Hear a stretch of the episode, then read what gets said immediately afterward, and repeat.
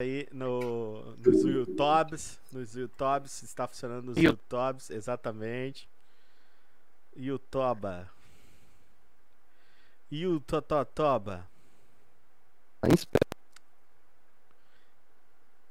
Já tá fufando aí a lives, Liverson. Ver. Caramba, não acredito que eu fiz a live e ganhei 3 inscritos do nada, só porque eu abri uma live. Pessoa carente. Não, ganhei. Do nada. Pá! 3 inscritos. RPG nunca toca. Diz que tá esperando aqui também pra mim. Vamos ver, vamos ver quando é que ele vai. É pra. Pra tu já tá rodando? Tá rodando. Já tá, já E tá minha- ao vivo isso?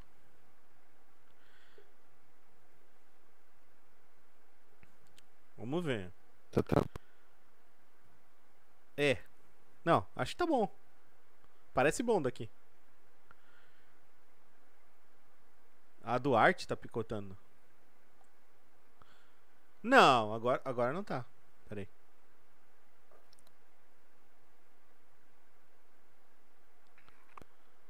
Não, tá de boa. Tá? Ouve lá.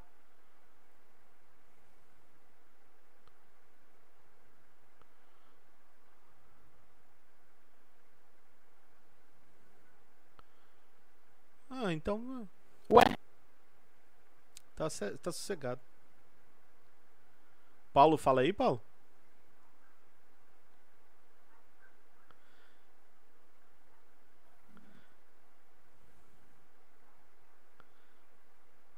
Uhum. Ué? A voz do Paulo?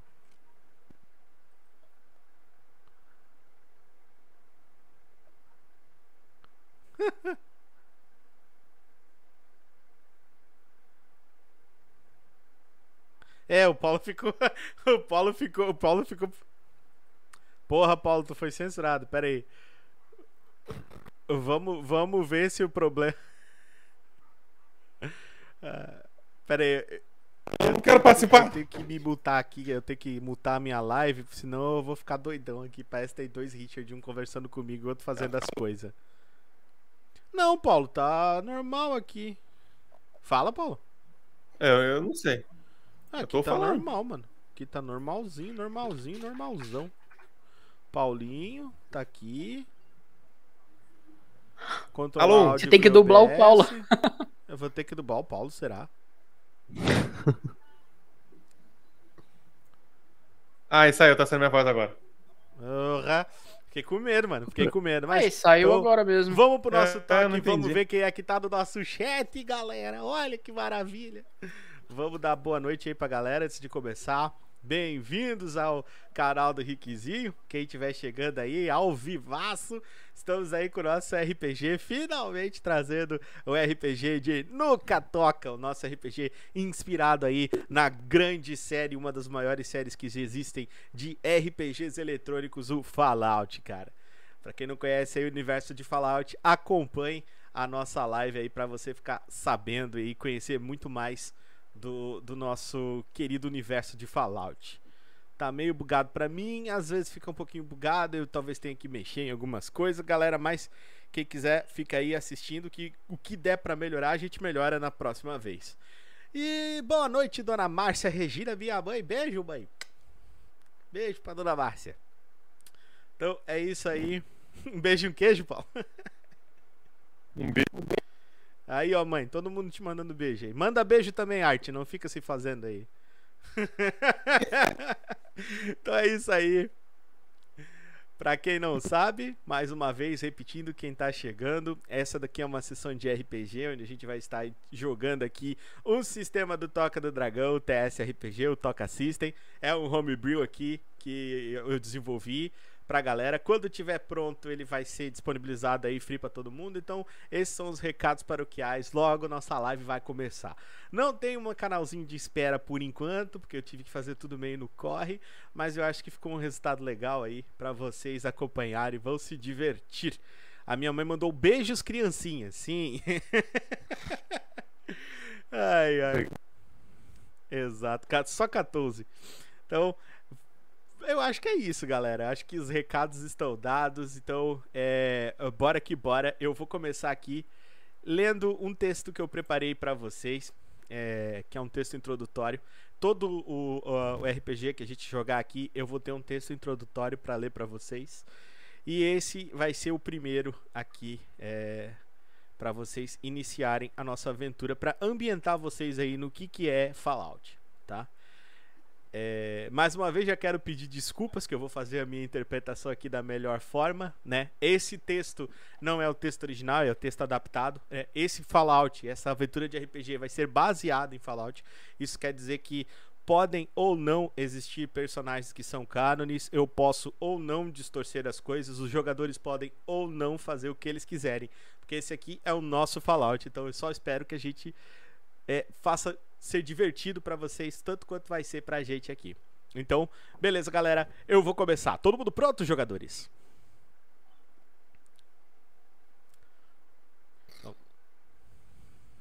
Sim. então é isso aí, vamos lá. A guerra.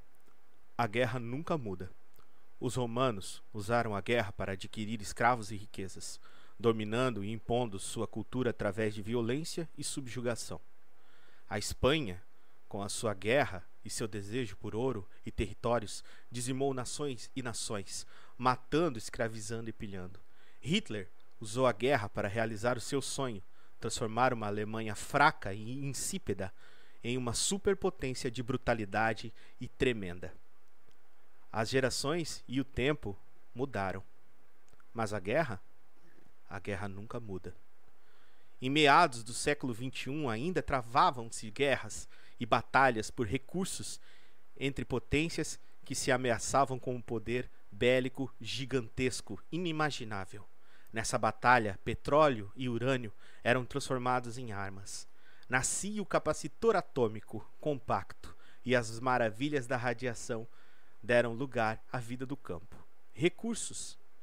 E por esses mesmos recursos, a China invadiu o Alasca, os Estados Unidos engoliram o Canadá, a União Europeia se dissolveu, se quebrando em diversas nações e estados, cada qual tentando controlar o que ainda restara dos últimos recursos do planeta Terra. E a guerra? A guerra nunca muda. Em 2077, a Terceira Grande Guerra, ou a Guerra da Tempestade, como ficou conhecida, recaiu sobre o globo terrestre, nações lançando suas ogivas nucleares umas contra as outras, e na tentativa egoísta de manter a sua soberania, ainda que do que valeria uma, uma soberania com o seu povo morrendo de fome e miséria? Mas a guerra, a guerra nunca muda. Em pouco menos de duas horas, o planeta foi reduzido a cinzas. Um rigoroso inverno nuclear havia dizimado tudo que era vivo. O sol se ocultara e a escuridão reinou por meses sem fim. E dessas cinzas nucleares, uma nova civilização deveria emergir. Poucos foram capazes de se proteger usando a segurança dos refúgios criados por empresas atreladas ao governo. Uma caixa de aço, chumbo, pedras, uma arca para a nova esperança. Por gerações, milhares de pessoas viveram dentro desses refúgios, sem saber o que havia do lado de fora.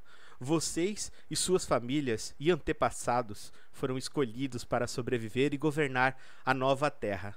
Todos esperam grandes mudanças, mas a guerra, a guerra nunca muda. Bem-vindos, jogadores, a Nuca Toca, o nosso Fallout de Nuca Toca! é muito, com muito prazer que eu dou início para vocês e eu vou começar a nossa aventura com os nossos jogadores agora, já passando para a tela de mapa. Aliás, primeiro vamos, vamos conhecer os nossos jogadores. Começando por ele, senhor é, Omar, aí, Omar, Omar Carrota, interpretado por o senhor Cenourão.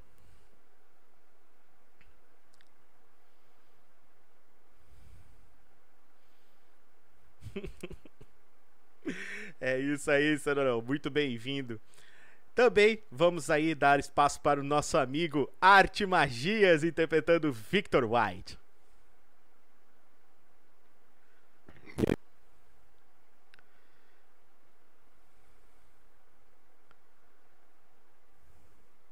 Exatamente. E também temos ele interpretando Maximilian Redfield, Paulo Deruzelvi. Ah, que delícia, cara.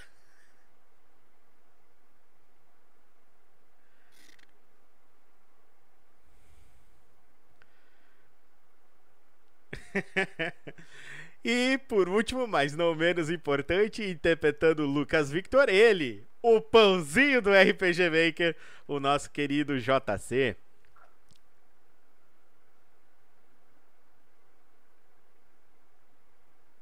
O JC tá, tá quieto.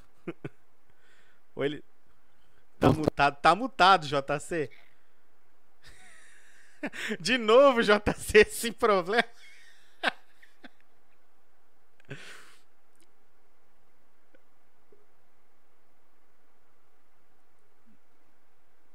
Não dá para escutar a voz dos outros. Hum. O que será que está ouvindo? O que, que será que está acontecendo no nosso RPG? Olha, aqui no meu OBS está tudo certo. Vou escutar lá no retorno, ver como é que vai dar, como é que tá. Só um minutinho. minutinho. É, minha voz não saiu não, hein? Deixa eu ver aqui também. Não, mas tu tava eu mudo, não né? estou mutado. Eu não estou. Eu testei aqui. É, aqui tá, aqui tá certo, galera. Aqui tá no OBS tá saindo a voz. Eu tô vendo aqui. Será que é o, o Ninja aqui que a gente tá usando que tá nesse problema? OBS Ninja? Hum, O Samuel falou que voltou. Não, esse, esse site aqui. Ah, Falou voltou? que voltou. Ah, então tá bom. Será que eu tenho que manter o. O. O nosso querido amigo aqui, o OBS, na tela principal? Seralho? Pode ser. É, pode ser. Pode ser isso então? Bom, Quando tem um você jeito- clica fora, ele deve parar de gravar, né? Pode É ser. estranho cara, que é isso era porque- pra ser indiferente, né? É sim, mas. Porque eu sou aconteceu, eu não pobre, né? entendi. Eu não, eu não tenho.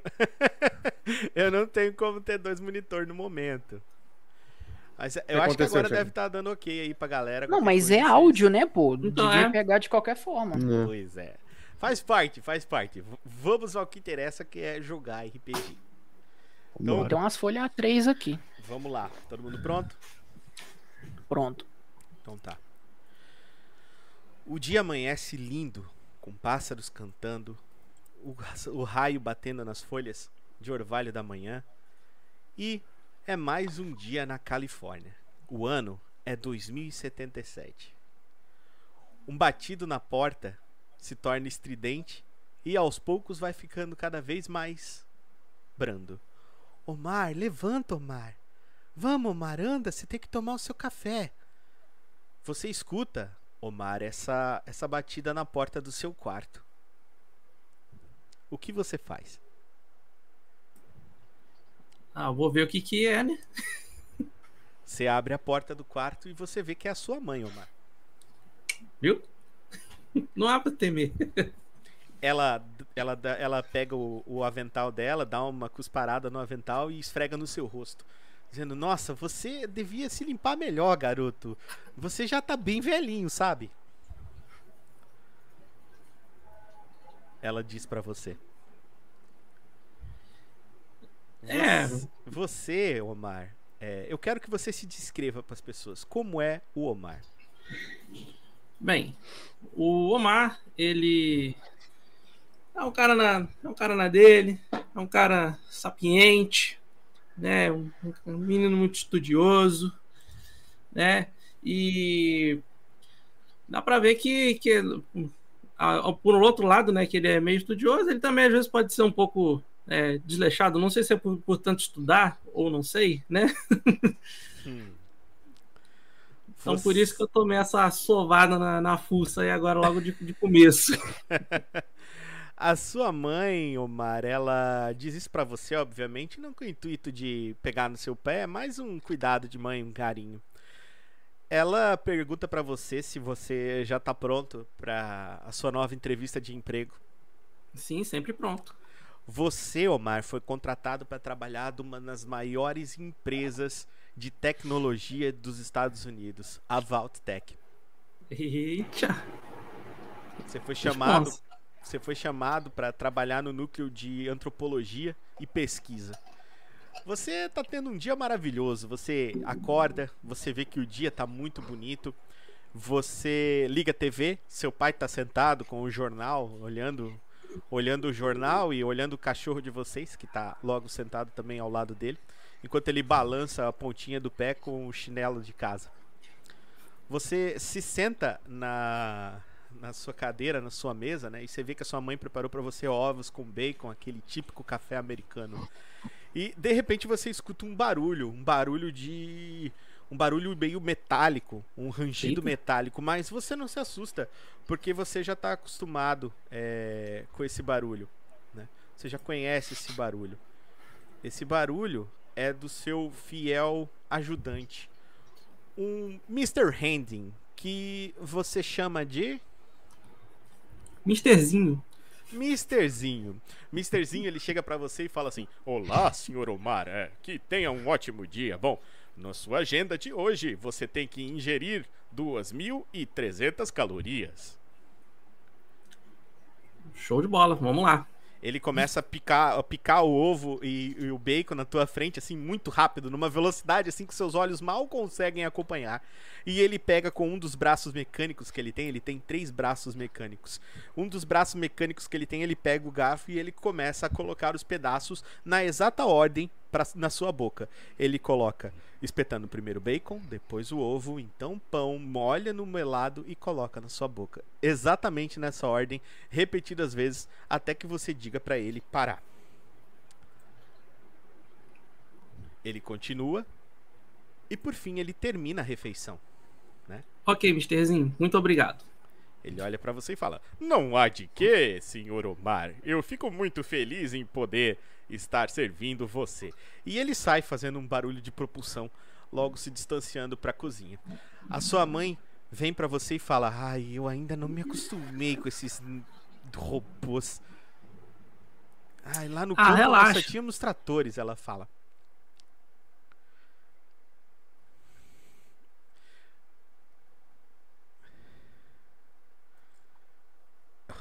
O, o, teu pai pega e fala: é, é isso mesmo, Marta.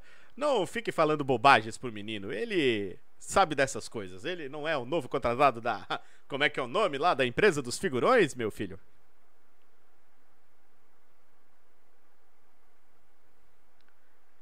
É Valtech. você não vai dizer nada? Seu- pai olha pra você, faz um muxoxo fala, cheio de segredos.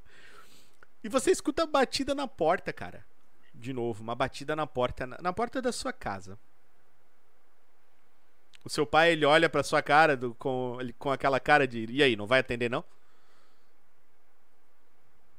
Tá.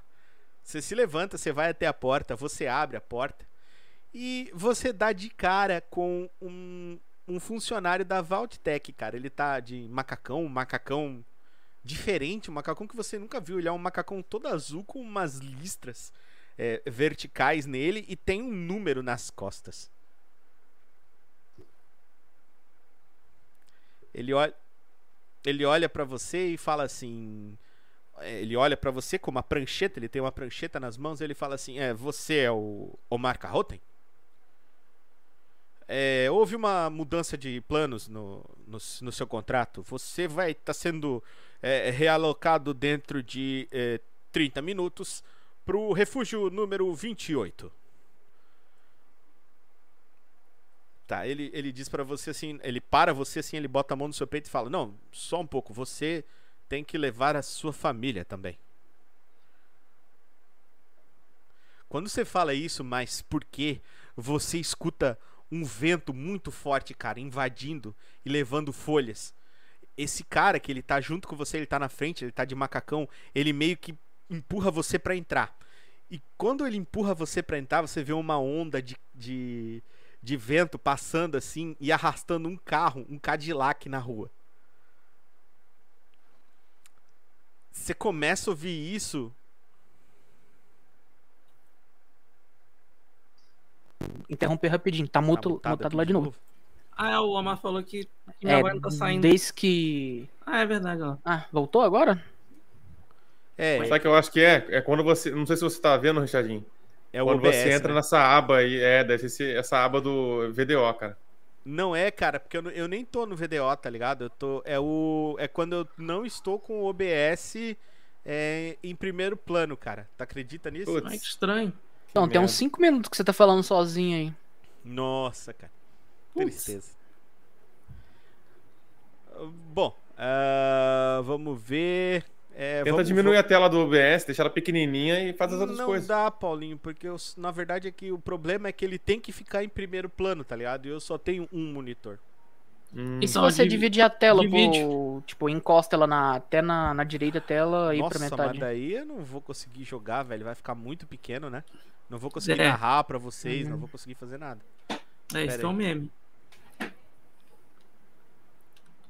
Hum, Estranho, era pra pegar o áudio, cara. Não tem sentido. isso. É, o áudio pelo menos pegaria, né? Que tá Uhum. captando da, da placa de vídeo, do, de vídeo não, de som.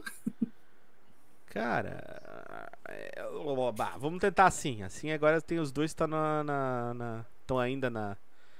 No coisa. Vamos Ah, ver. se faz um- der, faz um teste. que- depois eu vou ter que dar um jeito de fazer outra coisa. Eu já te ouvi, Fecine. Então. Ela. Complicado. O cara resolve fazer o RPG com a Sim, galera. tá saindo o som lá. Só se incomoda. Tá tá saindo som? ao vivo é assim mesmo, relaxa. O áudio tá saindo agora. É, que pena, cara. Nossa, vamos, vamos tentar mais um pouquinho. Vamos tentar pelo menos fazer essa introdução pra vocês. Agora tá pegando áudio, que bom. Então tá, eu Show vou, eu vou tentar fazer ele melhor. Se não rolar, galera, aqui pelo YouTube, infelizmente eu vou fazer ele somente pelo pelo Spotify. Spotify lá. É exatamente, pelo pelo canal Spotify tem ao vivo? pelo Toca do Dragão. Não, pelo Toca do Dragão. Gravado mesmo. Gravado, gravado. mesmo, que, nem, o- que nem Ah, o Talk of the sim. Dead, se não der pra fazer assim. Porque infelizmente eu não tenho recursos pra ter dois monitores. De boa, fica tranquilo. Né? Hoje é só introdutória mesmo, né? Experimental. É, só introdução, sessão zero. Exatamente. Então tá, bom, vamos continuar. Espero que esteja bom aí pra galera. Ah, então é isso, tá? Onde eu parei, entrou. Ó, vou- foi Ah, naquela. Foi na Você- parte que. Beleza. Achou? Sim, não, já me, já me achei, já me achei mentalmente. Depois disso, Omar, você vê aquela onda de, de vento varrendo o carro e você escuta o seu pai se levantando de, de abrupto, assim, da poltrona. E ele fala: Eita, Meu Deus, filho, olha isso! Quando você olha pra TV, Omar, a TV de tubo, você vê que tá acontecendo algum tipo é, de. O jornal tá sendo gravado e tá mostrando a Torre da Liberdade caindo. Tá ligado? A estátua da Liberdade caindo. Assim, ela tá sendo, tipo, jogada assim no mar, que ela foi atingida por um- uma ogiva nuclear, Omar. E você começa a escutar altíssimo por todo o seu bairro aquelas fortes sirenes que dão quando tá acontecendo um ataque, um possível ataque.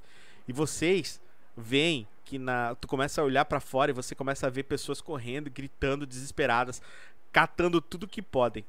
Omar, você tem exatamente 10 minutos pra escolher alguma coisa pra levar com você. Bom, vamos lá. Eu preciso do meu notebook, eu preciso do meu celular, preciso dos meus livros, porque vai que a gente precisa deles para. Você Pra começa a pegar um coisa? monte de, de, de cacarecos, tá? Um monte de coisas. E, e- e- e se junta com esse monte de coisas. O seu pai e sua mãe, eles estão olhando pra você imóveis. Gente, a gente, precisa, a gente precisa correr o mais rápido possível. Vamos, vamos junto com esse, com esse mano aqui, porque é, a coisa tá, tá começando a ficar crítica. Olha aí fora aí, ó. Vambora, vai, vai, vai, vai. Corre, corre, vambora. Vem, vem, vem, vem. Você começa a agitar eles, tá ligado? E começa a falar assim: vamos, vamos, vocês têm que fazer alguma coisa. O seu pai, ele, ele já logo toma assim. Toma atento dele de novo, toma ciência da própria situação e começa a sair correndo e pegando coisas. E, e daqui a pouco chega o, o Misterzinho falando: O que está acontecendo, Omar? Pô, você não tá vendo, não? As coisas tudo voando aí. Acabei de olhar na televisão que, o, que a torre caiu ali. Gente, vamos embora, gente. Ó, se fosse vocês, vamos embora, gente. Corre aí, porque é daí pra pior. Vem, vambora, vambora, vambora. Tá. Ele, ele olha pra você assim, "S- sim, claro, mestre Omar, o o que você desejar. E ele começa também a pegar algumas coisas, colocar no compartimento dele e ele sai na rua. Quando ele sai na rua, um pedaço é, é, de algum tipo de fuselagem arremessa ele pra longe, cara, e você vê o Misterzinho se despedaçar em milhões de peças. Droga, o Misterzinho não, velho. Putz, grila. Logo o Misterzinho. E agora o que, que eu faço? Eu, eu, eu, fiquei é, dois anos é, criando. Cara, meu trabalho de dois anos, velho. Não, não é possível. O que, que eu faço agora? Se desmoronando à sua frente, Omar. Mas você vê também que chega um pessoal é, é, com uma viatura, uma espécie de. Na verdade, aquilo parece mais um tanque de guerra. E é, as, vários soldados americanos, inclusive um deles, é, uma das viaturas é de bombeiro, e essa viatura de bombeiro ela passa na- para na sua casa, na frente da sua casa. E a pessoa que desce, ela tá vestindo uma armadura, uma power armor uma daquelas é, armaduras gigantes que existem em Fallout que você veste ela como se fosse um robô. E ele chega pra você e ele fala com uma voz sintetizada, muito provavelmente vinda do capacete, e fala pra você: "Você é o morador do refúgio 28?" Sim, Ele fala: "Então entre logo na viatura, nós estamos em vamos, perigo." gente. Vamos, vamos. Vem Você junto começa- com ele aqui, vamos entrar aqui. Você fala pro pessoal pra eles irem atrás de você, o seu pai e sua mãe entram em debandada, correndo, praticamente se jogando. E você via assim caindo coisas é, é, é, da- do avental da sua mãe que ela tava tentando carregar, mas ela não conseguia. Você viu seu pai deixando cair vários pertences. E você é, não tem tempo pra pensar muito no que tá fazendo, mas você começa a ver que as pessoas estão apegadas a miudezas sabe? O seu pai pegou, tipo, um globo que ele tinha ganhado de melhor é, jogador de boliche do bairro. Esse tipo de coisa, tipo, assim, não ia servir pra nada numa situação crítica. Mas eles estavam apegados a isso naquele momento. É, quando você entra na viatura do bombeiro, esse mesmo bombeiro ele senta na sua frente e você escuta um barulho muito alto e de repente uma nuvem de poeira vem e o bombeiro fecha a porta.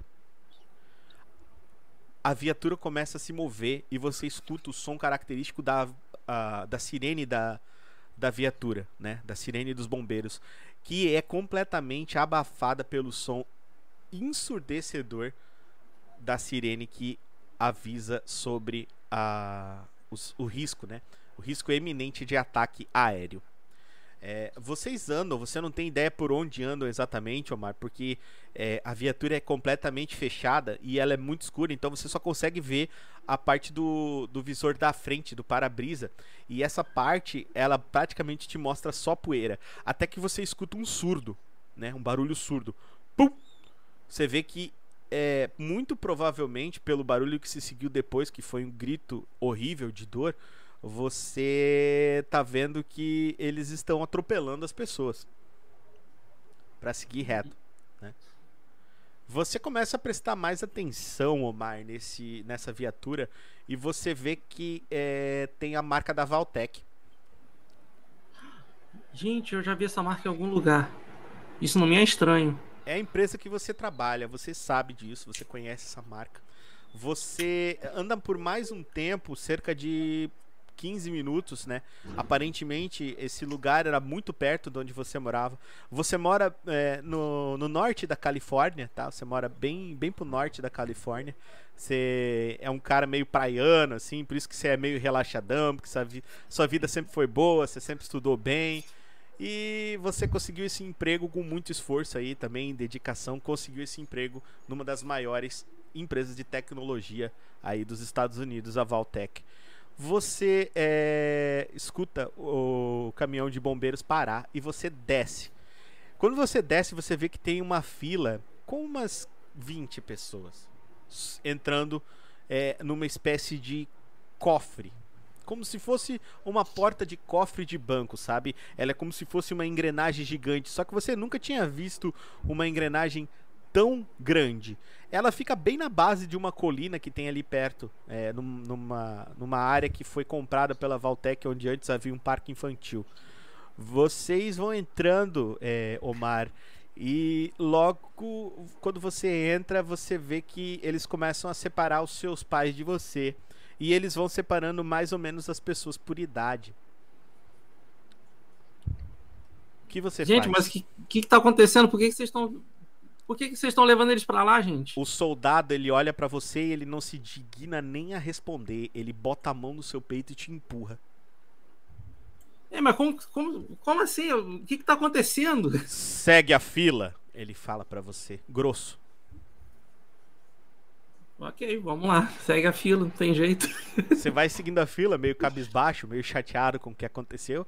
E você olha que os seus pais também estão sendo direcionados para uma outra parte do que quer que seja aquele lugar que você está entrando.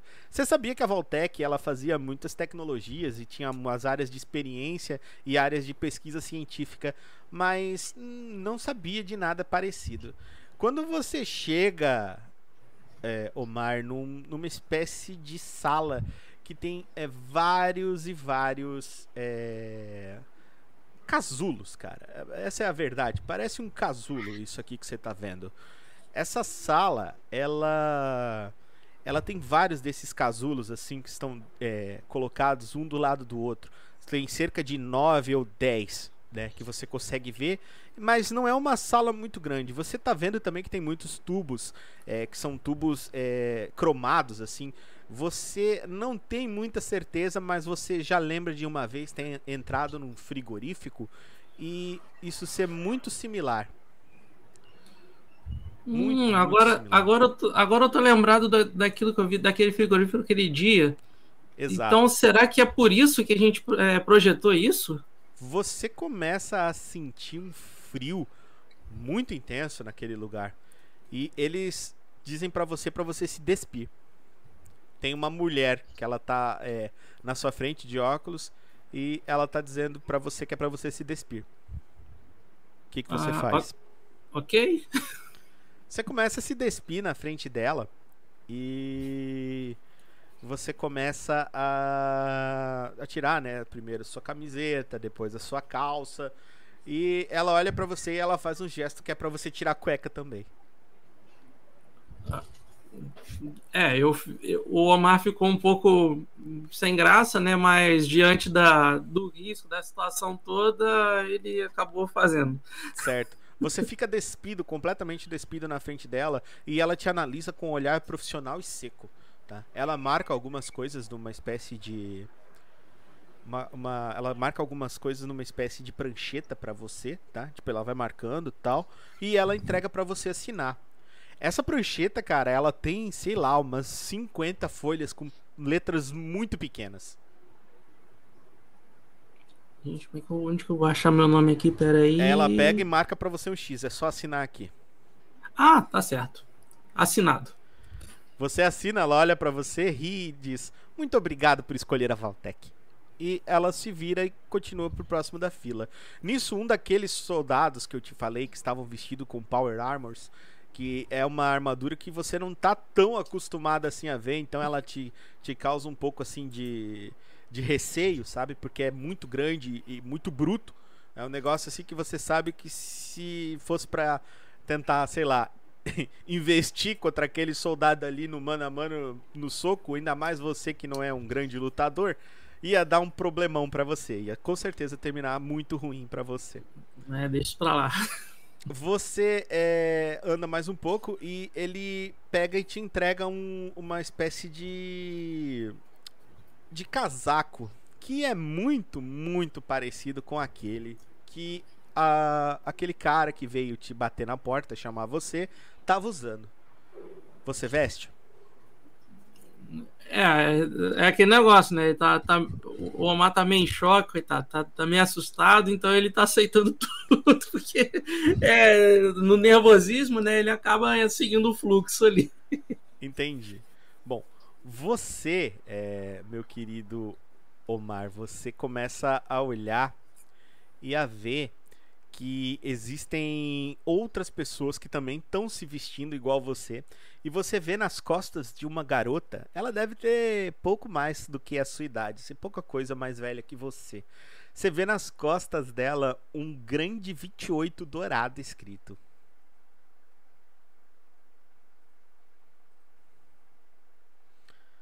Você fica tentando olhar pra trás? Tá, É, puxando assim pra ver se consegue ver alguma coisa. tá. Você vai tentando assim olhar pra trás e o guarda ele balança a cabeça pra você assim meio que com gesto negativo e fala: "Tá escrito 28 aí também, gênio". Ah, obrigado. Ele, ele olha pra você e fala: Malditos ratos de laboratório, não sei o que a empresa viu neles. E ele pega e aponta pra você pra você entrar naquela estranha cabine. Ah, entrar na cabine. Você entra na cabine e a cabine começa a baixar a tampa, meio que automaticamente. Você escuta vários barulhos é, de ar vazando, sabe? Aquele ar é, liberando pressão em ar. Tipo. tss, tss. Você escuta isso. E quando você olha pra baixo, você sente. A primeira coisa que você sente, Omar, é um frio estupendo, um frio imenso nas pontas dos seus pés. E você começa a olhar que aos poucos a sua o seu casulo, a sua cabine está sendo cheia de um fluido azul ciano transparente. Ele tá mais ou menos chegando agora no seu joelho e você já não sente mais os seus pés. Ele chegou agora na sua cintura, você não tá mais sentindo as suas pernas. Você tá olhando lá pra fora e tá vendo que outras pessoas também estão acontecendo a mesma coisa com elas. Elas estão entrando da mesma forma que você. As, as- os casulos estão se fechando e você começa a escutar é, vários barulhos. De repente, os seus pais passam pela frente desse casulo, acompanhados por aquele bombeiro que, e- que passou ali por vocês, né? Aquele bombeiro com power armor que passou por vocês, e- e- usando uma power armor do departamento de departamento de bombeiros de Chicago. Ele Bem, eu. Ah, pode, pode continuar. ele passa por você, Omar, e o outro soldado para ele, né? Agora o, o fluido já tá chegando no seu peito e você já tem dificuldade muito grande para respirar. Você, É, você ele, ele ia olha- tentar, né, bater, mas como ele já tá praticamente Não, quase mãos congelado, não tem força. Mãos já estão, não, as suas mãos já, Já estão era. congeladas já. Você- É, mas o ele foi espaço- tentando ali, mas não deu. O espaço dentro desse, desse casulo ele é bem, ele é bem retido, ele é só para caber seu corpo mesmo, sabe? Sim. E você olha os seus pais passando na sua frente. E agora o fluido já tá chegando perto do seu pescoço. Você vai sentindo sua garganta congelar. Você já quase não consegue se mexer. Já tá quase perdendo a consciência. Quando você vê é, que o soldado faz um gesto negativo pro bombeiro. E o bombeiro tira uma arma e atira na cabeça da sua mãe. O fluido já tá chegando perto do seu nariz. O bombeiro pega a cabeça do teu pai e esmaga contra uma outra desses casulos, usando a mão da Power Armor. E você perde completamente a consciência. Bizarro. Victor, você escuta a voz que canta pra você todas as manhãs pra começar o seu dia.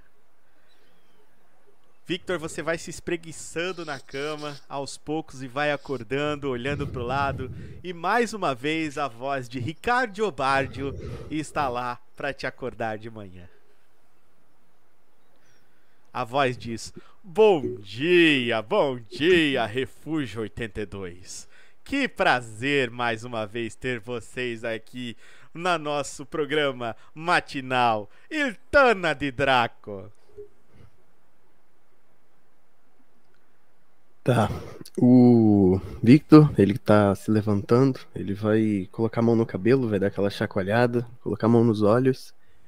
Ele vai olhar pro lado, olhar pro outro. E o som tá saindo de um rádio, tá saindo de algum. de uma coisa do tipo? No seu quarto tem mais quatro camas e nas quatro camas tem duas pessoas que estão é, aparentemente deitadas, dormindo, né?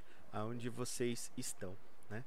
A sua vault, ela é uma vault relativamente grande, sabe? É uma vault relativamente grande. Você consegue ver isso. É, Tem vários ambientes. Você já está acostumado com aquilo ali, afinal de contas, aquilo ali é sua casa, né? É, você consegue ver que tem essas quatro camas que eu lhe disse. E nessas quatro camas tem duas pessoas que estão deitadas, é, dormindo. O. Só pra continuar, o Ricardo ainda tá, tá falando? Ainda tá. Sim, ele tá falando alguma coisa. é, sobre filmes para vocês assistirem, alguma coisa que você já deve ter visto. É, você dá uma olhada no seu calendário e vê que é janeiro de 2432. E você pensa o seguinte: nossa, então hoje é o, é o programa especial sobre filmes. Ah, eu tinha esquecido. Tá, eu quero, de alguma forma, eu quero tentar aumentar o som do Ricardo. Cê- Fazer com que os dois acordem. Você não tem como fazer isso a não ser que você vá na sala de rádio é, que fica próximo ao átrio, né? Ah, não, muito corre. Tá, é, eu sei que hoje eu tenho alguma coisa pra fazer de interessante, de importante, além de escutar o Ricardo falar. Bom, você, Victor, é responsável pelo sistema de tratamento de água e ar é, do Vault, né, do refúgio. Você que é o, é o responsável por isso. E- Esses dois que estão comigo trabalham comigo? Ah, sim, sim. Esses dois que estão com você, eles trabalham com você no refúgio, mas eles não trabalham na mesma área que você. Um deles trabalha na cozinha e o outro trabalha como guarda. Ok, já que tá na hora de acordar, eu vou tentar acordar o pessoal falando, aí, bom, tá na hora. Você fala pra eles acordarem e eu quero que você faça uma rolagem de dado pra mim. A primeira rolagem de dado do nosso RPG.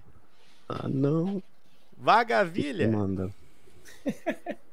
você vai rodar um dado aí pra mim. Eu quero ver se você vai rodar um D12 pra mim. Roda um D12 por aí pra mim. Quero ver o resultado com baseado no que que você vai inventar. Tá, você, meu amigo, tirou um lindíssimo 9. Você fala e você eh, sabe que está sendo ouvido. Agora eu pergunto para essas pessoas que estão ali deitadas também no mesmo quarto que você.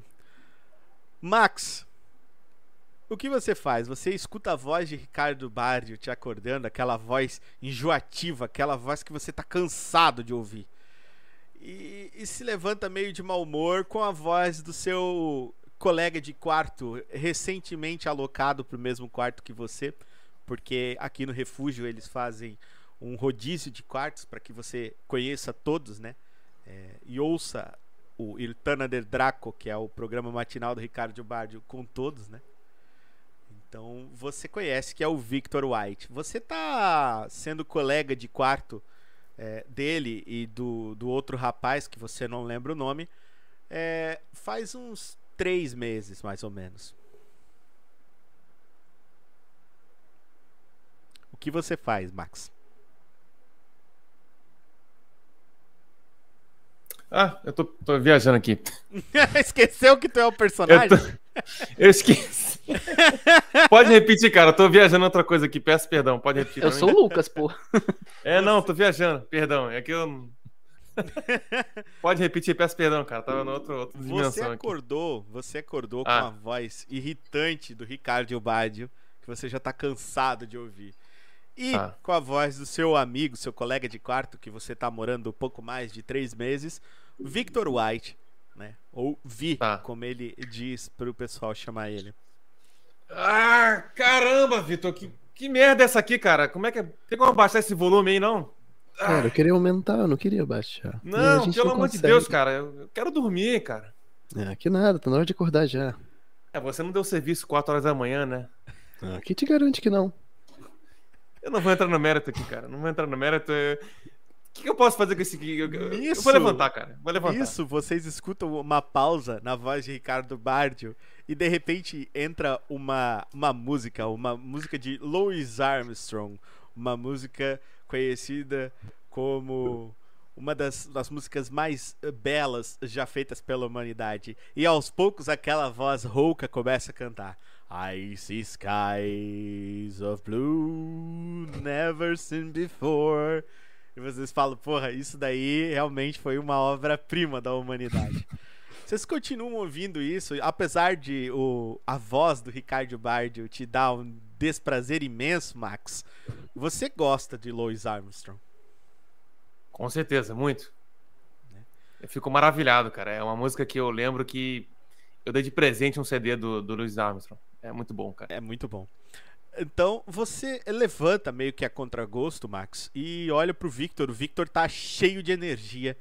Entre isso, uh, você também olha pro lado e parece que tem, temos alguém que quer continuar na cama dormindo. Lucas, você coloca o, o lençol sobre a sua cabeça, né? Apesar de você adorar o Ricardo Bardio, de ser o seu o seu o seu cantor, o seu narrador, o seu o seu repórter, o seu tudo mais favorito que existe. Você é, se sente muito cansado porque o dia na cozinha ontem foi muito difícil. Você teve que fazer almoço para a galera dos guardas que tinham ficado na última noite e por causa de um pequeno erro que aconteceu no sistema de água, do qual o Victor cuida, vocês ficaram sem água potável para poder fazer é, o prato que seria um guisado. Ups. Né? E você teve que se virar e fazer é, outra coisa lá que todo mundo adorou. Todo mundo gostou, inclusive o próprio Max, que também estava nesse, nesse dia, ele também gostou, ele comeu, ele disse que foi, ficou muito bom. É, mas você tá, tá um pouco puto com, com, com, com o Victor, tá? É, e o, o Victor, ele ele tá olhando os, os colegas deles se levantarem, mas somente o Max está se levantando, Victor. O que, você faz? Tá, primeiramente eu vou escutar a música, vou olhar pra cima, vou falar. Ah, na minha época eu preferia algo mais pesado. Hoje o Bardio me me deixou triste. E eu vou em direção pro, pro Lucas e vou dar uma cutucada nele. Você, ele, você sente essa cutucada aí no, no seu, no, no, lado do seu rim, assim, ô, ô Lucas. Ô, mano. Lucas, acorda aí, cara. Não enche, não enche, Victor. Vamos lá, cara, tem que trabalhar. Não, são mais cinco minutos. Não, não, cinco minutos é muito tempo. Em cinco minutos ontem, o mundo quase ontem, acabou. Ontem foi lotado, não me enche. Enquanto não, vocês dois estão discutindo e reclamando, né? É, Max, você se levanta e de repente você vê passando é, na sua porta, passa na sua porta, é, uma pessoa, né? É um, é um senhor mais ou menos de uns 50 anos, mais ou menos. Ele fala para você, olhando para você e fala assim: Redfield, não esqueça de passar no portão. Hoje você que vai ficar de guarda. Sim, senhor. Pode deixar. Ele olha para você e fala: Bom, vamos, soldado. E ele vira e, e sai da sua frente.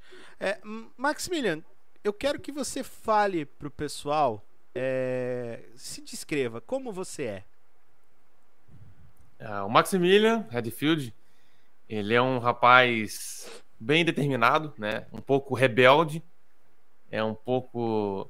Ele, ele tenta dosar as coisas muito bem, né? Ele, ele tenta lidar, fazer, se colocar no lugar da pessoa, só que ele é muito estressado, né? Ele é um cara bem explosivo, então ele se contém muito, mas quando ele explode é um problema imenso. Então ele é um tem uma origem militar, né? Então ele segue bem o padrão militar, então ele tenta seguir tudo à risca. Se foi dito, dito ele faz, se não for dito ele não faz. Então ele é bem ao pé da letra, né? Então ele quer sempre as coisas certinhas ali nos seus devidos lugares, né? E se não tiver no lugar, aí ele pode te, te perturbar. Te... Certo. Você se levanta, né? É, já com as palavras do seu superior, já destinando você ao seu serviço. E, e você passa pela frente é, do Victor, né? Que enquanto isso o Lucas ainda está embaixo é, das camas sendo cutucado por Victor. O Victor, ele. Ele é um, um cara que você tá tentando conhecer ainda. Ele parece uma daquelas pessoas que tenta sempre enxergar o lado bom das coisas, mas talvez não seja bem assim. Victor, eu quero que você se descreva. Vamos lá. O Victor, apesar dele ter uma feição muito séria, ele consegue separar o lado do trabalho e o lado mais de lazer. Na, ele sempre tenta ser um cara mais carismático, porque ele sabe de tudo que aconteceu no mundo e tudo que acontece dentro, que é tudo muito regrado. E já dentro do quarto, ele tenta ser um cara legal, ser um cara amigo, gosta de perturbar os outros, para que ele crie um clima mais amigável, mais confortável.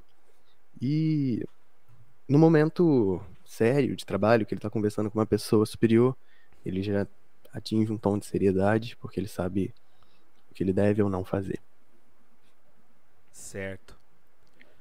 Então, esse foi o nosso amigo Victor. É, logo depois disso, você vê, Victor, que os seus ataques contra o, o Lucas eles não estão funcionando. Lucas, eu quero que você se descreva para os demais. Bom, o, o Lucas é um é um, um jovem entre os seus 25 anos. É, ele é um pouco mal-humorado. ele é paciente e muito curioso. E às vezes ele é muito desastrado. Ele sempre tenta fazer as coisas do jeito certo. E por ele ser um pouco preguiçoso, do jeito certo, mas o mais rápido possível para terminar e poder tirar aquela, aquele cochilo da tarde. O Lucas é o brasileiro padrão, é isso? é isso. Então, o Lucas, ele, ele é um cara que, que foi contratado para fazer é, a parte da, da cozinha aí, né? Foi, na verdade, contratado não, escalado, porque a mãe dele já era cozinheira. É, de vocês três, ou aliás, de vocês dois, é, o único que conheceu a mãe do Lucas foi o Victor. Tá? O Max ele não conhecia o Lucas e o Victor, ele está conhecendo eles há três meses, mas o Victor e o Lucas são amigos desde infância. Eles são amigos desde infância e o Max está no, no caminho dele. Max, você escuta um tom de no, no rádio, eh, interrompendo aí o, o recado matinal do Ricardo Bardio, você escuta um, um tom que você sabe o que é, que é para você estar tá se apresentando. Você já está atrasado. Então já vou, já vou me adiantando já. Falo, pessoal, vou ter que ir lá que meu, chegou a hora do meu serviço. Bom trabalho para vocês aí. Eu te salvei. E fui, fui embora, e fui, fui pro trabalho, não sei onde que é.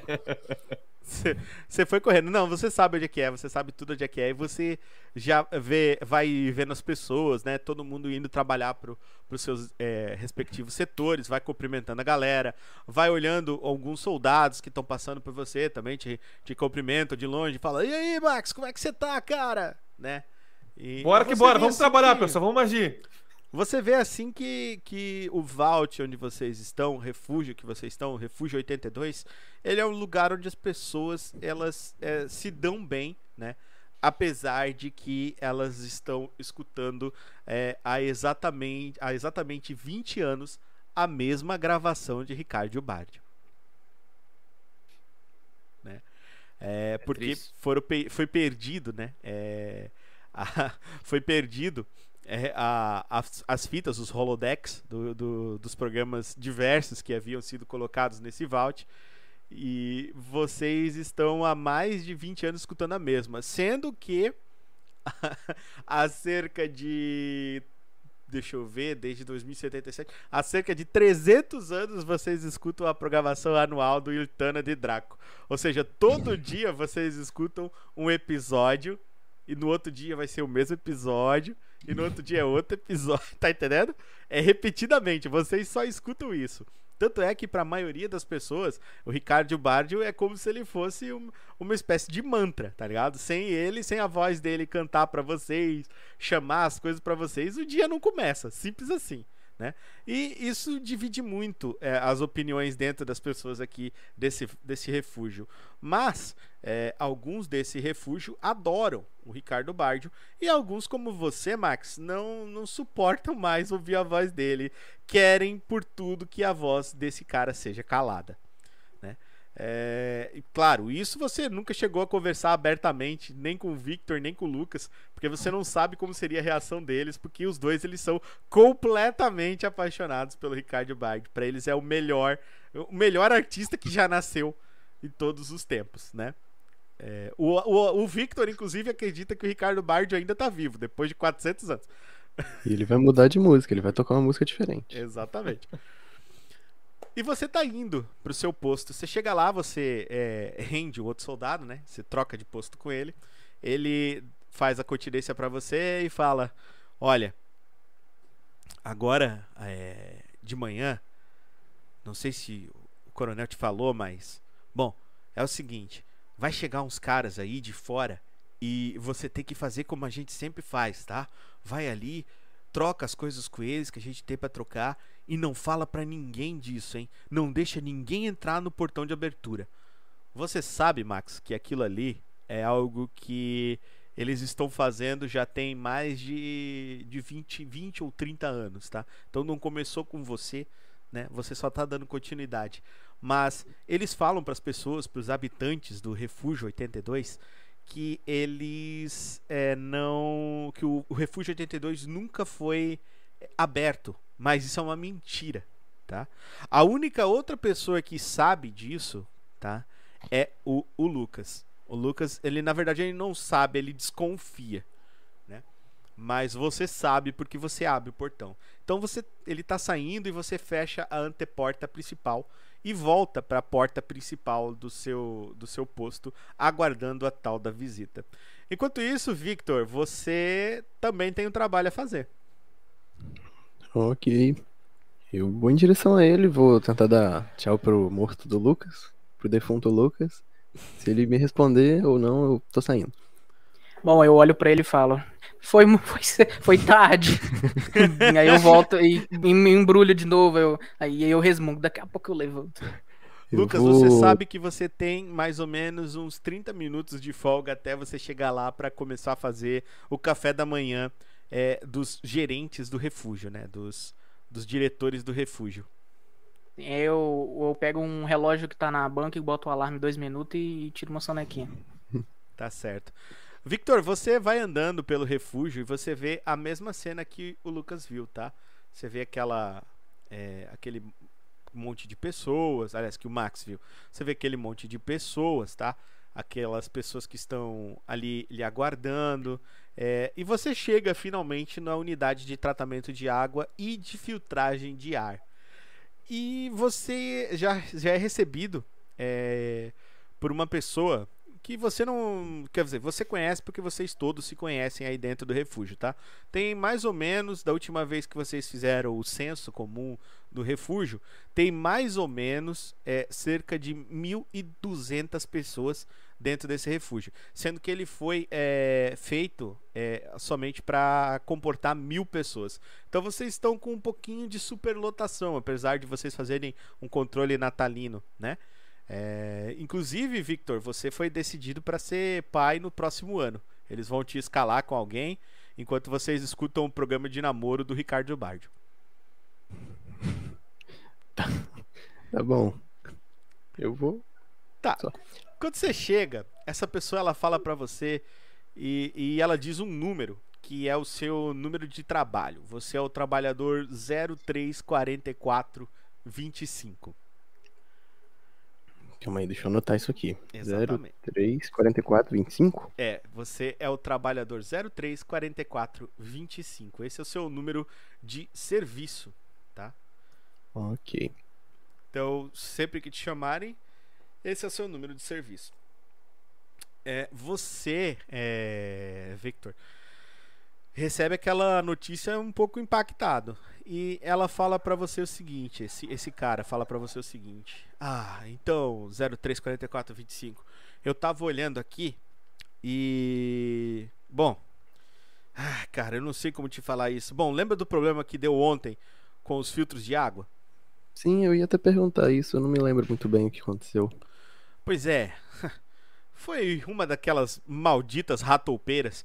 Elas se enfiaram no, no filtro de água no rio que tem aqui perto, no manancial, que a gente estava pegando água e, bom, quebraram tudo e no final tivemos que tirar um monte de pedaço de, de ratopeira de- de dentro da, das hélices. Foi nojento pra caramba, mas enfim, a gente conseguiu resolver. Só que agora o problema é, piorou um pouquinho. Como assim piorou? É, Bom, como é que eu vou te falar isso? Vem cá. Ele fala pra você assim, faz um sinal pra você ir até uns computadores. Você vai andando por essa sala, ela tem vários computadores, tá? Tem vários computadores ligados em máquinas gigantes que piscam luzes que você sinceramente não sabe o que significam. Você sabe apenas é, determinadas ações que você precisa fazer, né, Pra manter aquele local funcionando. Nunca foi te ensinado exatamente o porquê que você fazia aquilo, apenas você sabia que precisava fazer aquilo para que a, a vida no refúgio continuasse sendo sustentável. Você é, chega nesse computador e tem uma mensagem escrito erro fatal. Tá, eu vou olhar pro, pro rapaz. Eu, eu, ele não tem nome, ele tem numeração, né? Ele tem uma numeração. Você sabe a numeração dele de cabeça. Então eu vou olhar pra ele vou falar. Você chama ele pelo número. Eu, é, tá aí. O que que isso tem? É um erro, mas como é que a gente faz pra, pra consertar isso? Ele, ele olha pra você, dá uma risadinha. Ele pega, clica em uns 3, 4 botão aleatório lá, que você não faz ideia de qual foram. E de repente abre pra você uma espécie de log na frente do computador, mostrando pra você que uma das hélices que fazem a puxada do ar da superfície pra vocês, ela tá quebrada, ela parou de funcionar, ela queimou. Não sabe se ela tá obstruída ou qualquer coisa assim. Só que só tem um problema. O refúgio de vocês, que vocês não saem daí desde 2077, quando aconteceu a Grande Guerra, onde vocês estão aí, o seu tatarataravô que viveu aqui, é, no terceiro ou quarto ano, vocês não sabem exatamente direito bem o porquê, vocês tinham três hélices e uma quebrou. Vocês ficaram com duas hélices. Depois de uns 120 anos, a segunda hélice quebrou. E essa hélice era a única que estava mantendo vocês ali, vivos, tá? E ela estava trabalhando todo esse tempo em sobrecarga e ela quebrou. Significa dizer é, que se ela não fazer o trabalho dela, que é puxar o ar de cima para mandar o ar para baixo, vocês devem ter pouco mais de duas horas antes de morrerem asfixiados aí dentro. Tá, ele me falou tudo isso, né? Aham. E ele olhou olhar você pra fazendo uma cara de puta fodeu. Eu olhar pra ele também com a mesma cara. E eu vou tentar olhar pro lado, olhar pro outro, ver se alguém escutou isso. Você não falou isso pra ninguém, né? Ah, não, a gente tem que falar. A gente tem que falar pro conselheiro. Se a gente deixar isso vazar, pessoal vai ficar louco. Então, acho que. Bem, você quer ir junto comigo? Ele olha pra você assim, sacode a cabeça positivamente. Ele larga a prancheta dele, desliga o computador pra ninguém ver mais aquele erro ali, né?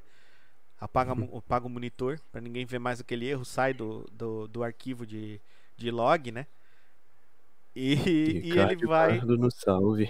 Ele vai. E ele vai. Enquanto isso, é muito engraçado, porque quando você fala isso, o Ricardo Bardi ele dá mais uma é, é, das, dos, dos seus incontestáveis conselhos que você sabe qual é. Qual é o conselho? Ah, deve ser. Adote um. alguma coisa de época, assim. Adote uma toupeira, eu acho que deve ser. Ele fala pra você: adote uma toupeira. E você Olha fala: cima fala, não, sabe as palavras. não, não, toupeira não. A toupeira não. É, exatamente. Ele fala: em buraco de tatu, ratopeira não caminha dentro. Aí você fica: minha nossa, sabe as palavras. Você, Exatamente. você sai é, desse local e você vê uma outra pessoa é, logo distante, tá? Você tá distante do seu do, do seu quarto. Você vê uma pessoa entrando lá no quarto, uma mulher. Tá? Enquanto isso você se dirige para a câmera do conselheiro, né? Tá, você vai andando para a câmera do conselheiro. Lucas, você sente uma cutucada de leve falando assim: Hey, Luke! Uma voz de menina. Uma voz que você conhece. Bom, eu tiro a coberta do olho, assim, pela metade, olho assim, de canto. Aí eu digo, oi, olá. O nome dela é Tina Fio Solto. A Como? Ti- Tina Fio Solto. Na verdade, o nome dela é Tina Lockhart. Mas o pessoal chama ela de Fio Solto porque ela, ela faz a parte da manutenção aqui das máquinas que existem dentro do, do refúgio, tá? Ela faz a parte da manutenção dos eletrodomésticos. Então ela Eu tenho intimidade tem, tem. Ela, é- pra ela chamar é, ela só de Tina? ela é sua amiga. Tá, é. Então eu, eu, eu falo, oi Tina, é. O que faz aqui? Ela fala para ela olha pra você e ela bate assim da barriga dela, ela fala: "Eu tô com fome, já tá na hora do meu café". Aí, aí eu olho pra ela e com um olhar tipo de ranzinza e falo, tá bom, tá bom. Aí eu começo a me levantar devagar. Ela olha pra você, dá uma risada e fala: Eu tô descendo lá, eu vou ficar esperando você. Eu soube que hoje você vai fazer omelete, é verdade? Sim, e temos é, bastante bacon que sobrou de ontem do, do guisado do, ó, do ensopado de, de coelho. Você desce, né? Vai descendo é, o átrio e você vê o, o Victor do outro lado andando meio que nervoso, assim, sabe? Aparentando estar bem nervoso. Você dá uma ignorada nisso e você vai continuando andando. Quando você chega num determinado momento, você vê o seu novo colega de quarto, o Max, falando com um soldado, parece. E o soldado faz um sinal pra ele, ele, o soldado se distancia e o Max vem e fecha uma das portas que dá acesso à sala principal. Você Bem, escuta eu... Hã? Continua. Você vai andando, você escuta o, o, o Victor falando, parece que sozinho. Victor, o que que tu tá murmurando? Cara, eu vou. Tô murmurando palavras tipo. Não, caras ratopeira, não, não acredito que elas fizeram. Não. Eu vou lembrar do oxigênio acabando também e falar, meu Deus, eu tenho que me ocupar. E eu tô preso na minha própria mente num looping de topeiras, de ar e de oxigênio. O Victor ele vai vai falando, falando coisas que não parecem ter sentido nenhum pra você, Lucas, mas você eh, continua indo em direção da cozinha. É, nisso, quando você entra na cozinha, vocês três escutam uma coisa que há mais de 300 anos não era ouvida dentro desse lugar. Vocês escutam um silêncio. A voz de Ricardo Bardio para de falar. Você escuta o trincado, um trincado muito forte, Omar. E de repente você escuta uma mensagem, uma mensagem falando: erro no sistema, erro no sistema, falha, falha, falha geral, fa, fa, fa, fa, falha. E você começa a sentir aos poucos de novo, começando pela ponta da sua cabeça, você vai começando a sentir de novo um pouquinho da sensibilidade. O líquido que você estava preso vai começando a, a derramar aos poucos e você vai sentindo um frio gigante, um frio que entra nos seus ossos, um frio muito forte. Aos poucos você vê esse líquido sendo escorrido é, é, desse, desse casulo que você estava preso e você ouve é, o mesmo barulho quando entrou, o barulho de pressão soltando. Você começa a ver que tá abrindo esse lugar onde você tava. Qual é a primeira coisa que você faz?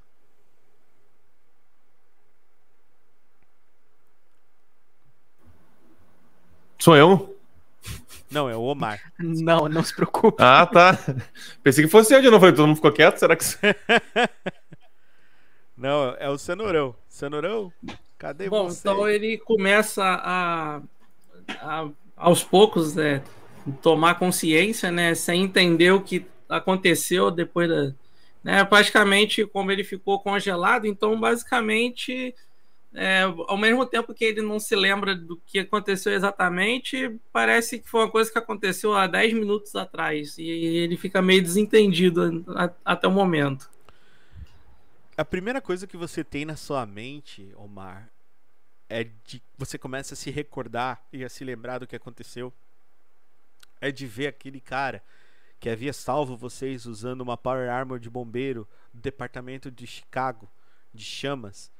Você lembra de ele atirando com uma pistola na cabeça da sua mãe e de ele esmagando a cabeça do seu pai.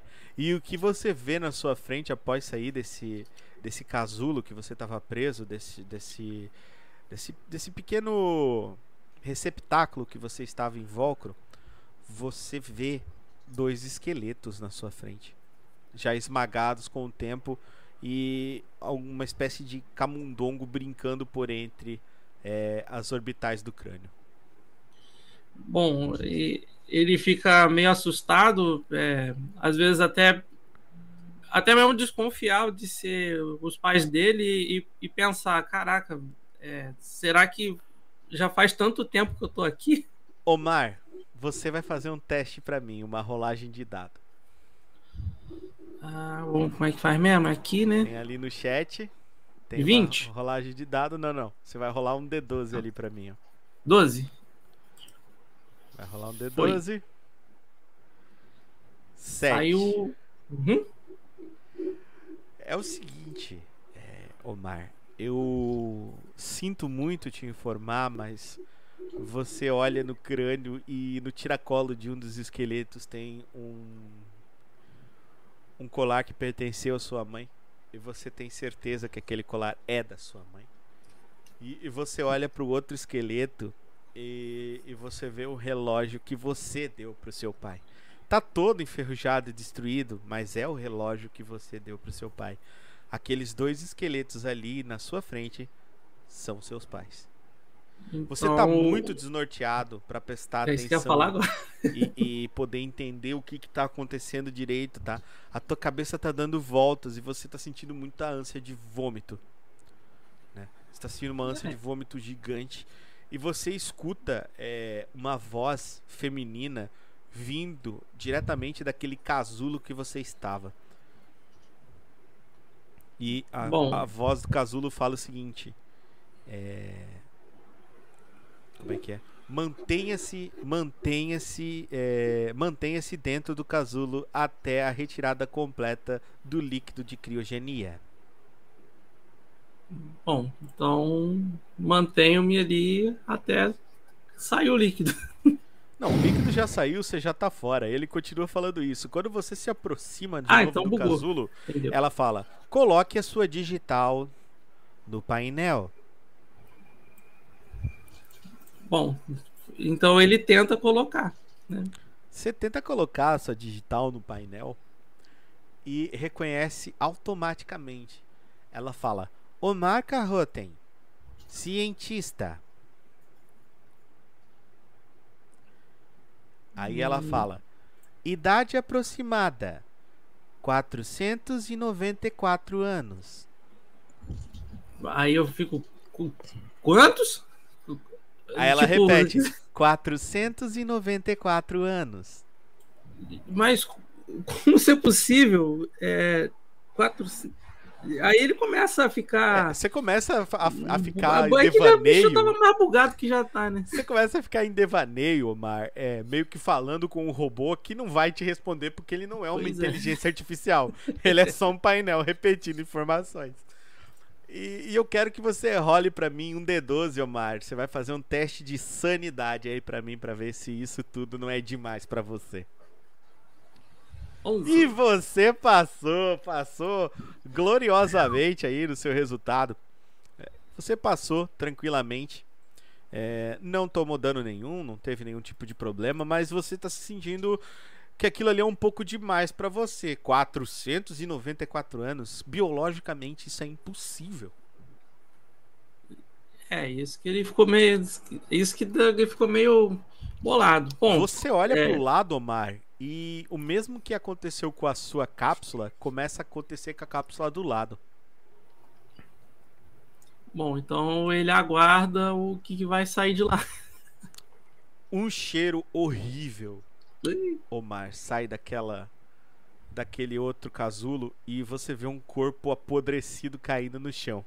E a voz idêntica à voz do seu casulo fala no outro casulo assim: Projeto falhado. Por favor, troque a cobaia.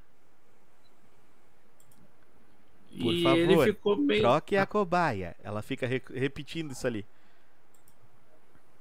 Bom, é, ele foi tentar analisar né, o, que, o que aconteceu, mas como ele era novo na empresa, então ele não chegou a conhecer assim totalmente o, o que, que essa cápsula fazia, né? Então ele tentou olhar o que, que era, o que, que deu ali, Você, mas não Omar, teve sucesso. Você, Omar, você não fez exatamente parte desse projeto aqui, mas você fez parte do estudo de antropologia, é, falando sobre como as pessoas seriam. Você lembra de ter feito isso, é, testes com ratos de laboratório que eram submetidos a uma mensagem de áudio em looping durante vários meses. Ixi, Bom, agora você se, você se lembra disso, mas a sua memória ainda tá um pouco embaralhada. É, eu você também tá em muito choque. hein? chocado que você acabou de ver seus pais que são esqueletos agora na sua frente. Mas uma coisa é clara, é... Omar, você tem ainda vários e vários casulos aí que você pode dar uma olhada, explorar o que você quer fazer. Checar o próximo. Você checa o próximo, tá vazio. Hum, então provavelmente esse aqui já, já saiu. Vamos para outro. O próximo tem um esqueleto dentro. Vixe, esse aqui também deu ruim, mas. Bom, vamos ver o que, que o painel diz. O próximo diz: é, Pessoa não autorizada entrando no casulo. Iniciar incineração. Nossa. Checar outro casulo. O outro casulo, Omar, você sabe que o líquido criogênico que foi usado é, em você, ele era de um ciano transparente, tá? Semi-transparente, translúcido. Uhum. E nesse daqui, ele tava um verde, musgo, denso, que você não conseguia ver nada. É, checar painel para ver o que que aconteceu. Nesse painel, quando você começa a, a checar, a voz está completamente bugada. Ela fala toda distorcida, tipo. Ficou, ficou ponto EZ. É, exatamente, ali acabou. Tu não sabe o que que aconteceu ali. Tá corrompido. Você não sabe o que aconteceu. Bom, então ele fica meio assim, sem entender, meio na dúvida e. Foi pro próximo. Nesse lado onde mais. você tá, acabou as, as coisas. Agora você se depara com uma escada, né? É, aparentemente, esse local onde você tá, ele não foi construído para ter quartos, a não ser. Ele tem um quarto somente, pelo que você tá vendo, tá? O resto são só essas câmeras estranhas. E você vê que tem a porta. Um, um- tem uma. Você se lembra de quando você tava vindo para cá? Tem uma porta, tem uma antessala. E depois logo dá direto nesse lugar, onde no máximo tem esse quartinho ao lado. Bom, antes de eu escolher o caminho, eu, pref- eu preferi tentar é, encontrar mais coisas onde eu tô, além da, dos casulos, né? Certo. Se for possível. Você, além dos esqueletos de seus pais, os casulos que você viu que estavam estranhos, você vê no outro lado tem mais dois esqueletos né, dentro dos casulos, também estão com o- os ossos incinerados, né? Você olha que tem mais uma outra pessoa que está dentro de um casulo e essa parece estar ok, tá? Ela parece estar bem, ela parece estar lá, Ela tá viva ou só congelada por enquanto? tá congelada por enquanto, tá? Então eu mantenho do jeito que tá. Que vai que eu mato a pessoa, né? Ela tá 100% congelada. E é isso, tá? É, acabou. Você só tem isso, demais são alguns tubos e conexões que estão passando por ali e tubos de que já parecem estar vazio, escrito componente, de, componente de refrigeração número C37. Bom, então vamos. É, quais são as salas mesmo? Tem uma antessala, uma escada, né? É, você tem uma escadinha que ela, te, ela meio que forma como se fosse um mezanino, é como se essa sala tivesse um pouquinho rebaixada na realidade. Sim. É como se essa sala tivesse um pouquinho rebaixada. Eu vou mostrar ela de novo pra você, pra você entender onde você tá. É como se ela Ah, tivesse tá. um pouquinho rebaixada. E você vê que tem essa outra sala lá que você pode estar adentrando se você quiser. Bom, então eu vou checar essa, essa salinha aí. Você chegou nessa sala, tem um, tem um esqueleto segurando um papel. O papel tá velho, o papel tá praticamente desgastado. Você nem sabe como esse papel não se foi ainda. Tá? Bom, Só então vou papel tentar tentar ver o que, que tem nesse papel. Pega o papel Tá, e. você chega perto do- desse esqueleto e você vê assim que é, pelo estado que tá o esqueleto, ele deve ter morrido faz muito, muito tempo, porque não tem mais nem vermes corroendo ele, não tem nada, ele tá, ele tá esqueleto Ah, osso puro, puro. osso puro, tá ligado? Nossa senhora. Faz muito tempo que essa pessoa morreu. E essa pessoa ela tá num tem essa, ela tá deitada mais ou menos como se ela tivesse morrido deitada ali mesmo e permanecido. E ela Ô, tá com uma tem um, um, um frasco do lado dela, um frasco de, de pílulas parece. E tem esse bilhete nas mãos dela. O que, que você faz? Bom, se tiver alguma coisa escrita, eu vou tentar ler. Né? Se não apagou Cê- até nesse meio tempo. Você tira o papel com cuidado de, de cima da mão dessa pessoa, porque esse papel ele é muito, muito antigo. E ele tá escrito numa caligrafia bem feia, mas dá pra entender. Tá escrito as palavras assim: Não sei por que concordei em fazer isso. Isso não é natural, isso não é o certo. Tenho saudades da minha família. Não aguento mais. Vou me despedir agora. Bom, eu pego as pílulas e. Eu, eu tô com alguma bolsa, alguma coisa assim? Não, né? Tô peladão, né? É, você tá só com aquele macacão que você colocou com o número 28 bem grande escrito nas costas. Hum, Ah, então não tem como eu portar o- as pílulas, né? Hum, na verdade, nem tem pílulas lá. Elas só estão, tipo, é só um potinho vazio. Ah, tá, vazio. O que tivesse Ah, lá então- dentro, você subentende pela, pelo que você leu do, Que do bilhete que ele tomou tudo. Uhum. Bem, então eu vou é, guardar esse papel no. Se tiver algum bolsinho lá no macacãozinho. Uhum. E agora eu vou descer a escadinha ali, né? Eu subi, aliás. Você sobe a escadinha e tem aquela antessala. Aliás, nessa sala que você passou, Omar, tinha um computador também. Você Ah, bom saber. Tinha um computadorzinho, a cama é uma espécie de máquina de venda e uma cadeira e só. O quarto só tinha isso. Bom, eu. É, eu não tentaria ligar o computador porque eu acho que não, não ia dar bom, né? Então.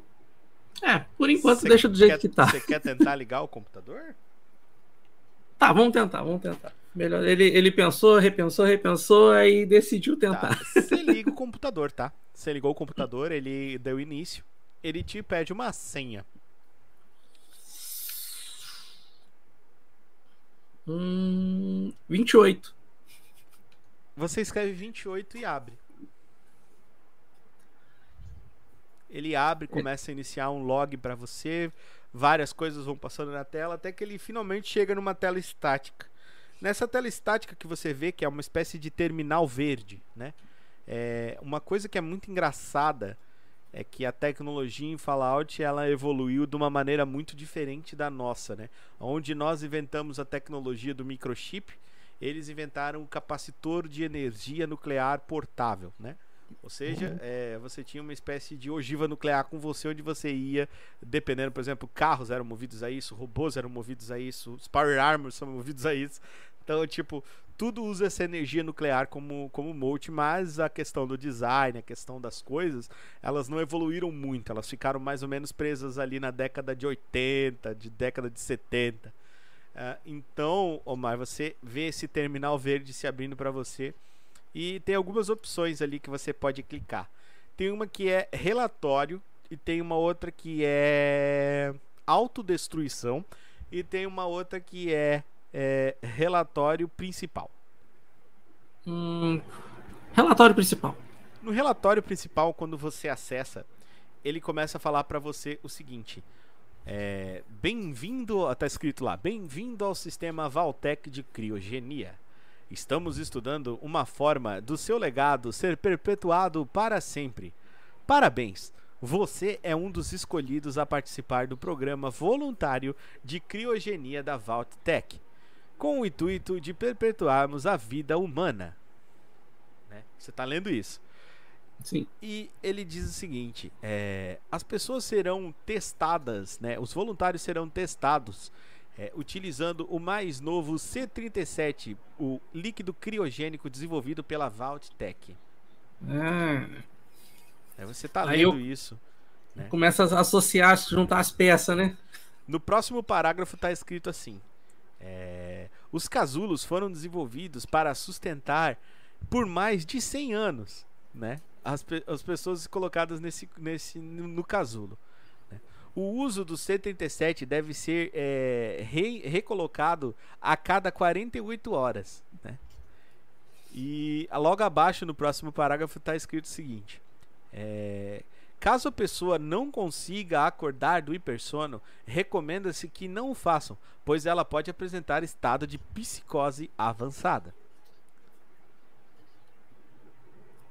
Hum, será que tem alguma espécie de, de disco removível, tipo um pendrive ou um cartão, para ele tentar salvar esse relatório? Você clica do lado do computador e solta um holodeck. Saúde. Esse holodeck ele é tipo uma fita. Só que é uma. É, é como se fosse um cartucho, tá? Ah, ele uma é mídia. grandão. Uhum. Ele é uma mídia, é uma mídia grande. E ele é uma mídia que ela é- ele é capaz de transmitir áudio, vídeo e texto. Isso é muito avançado até mesmo para você. É, porque.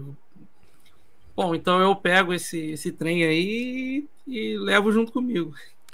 Você leva ele junto com você e agora o computador ele meio que apagou tudo, tá? Quando você tirou o holodeck. Hum.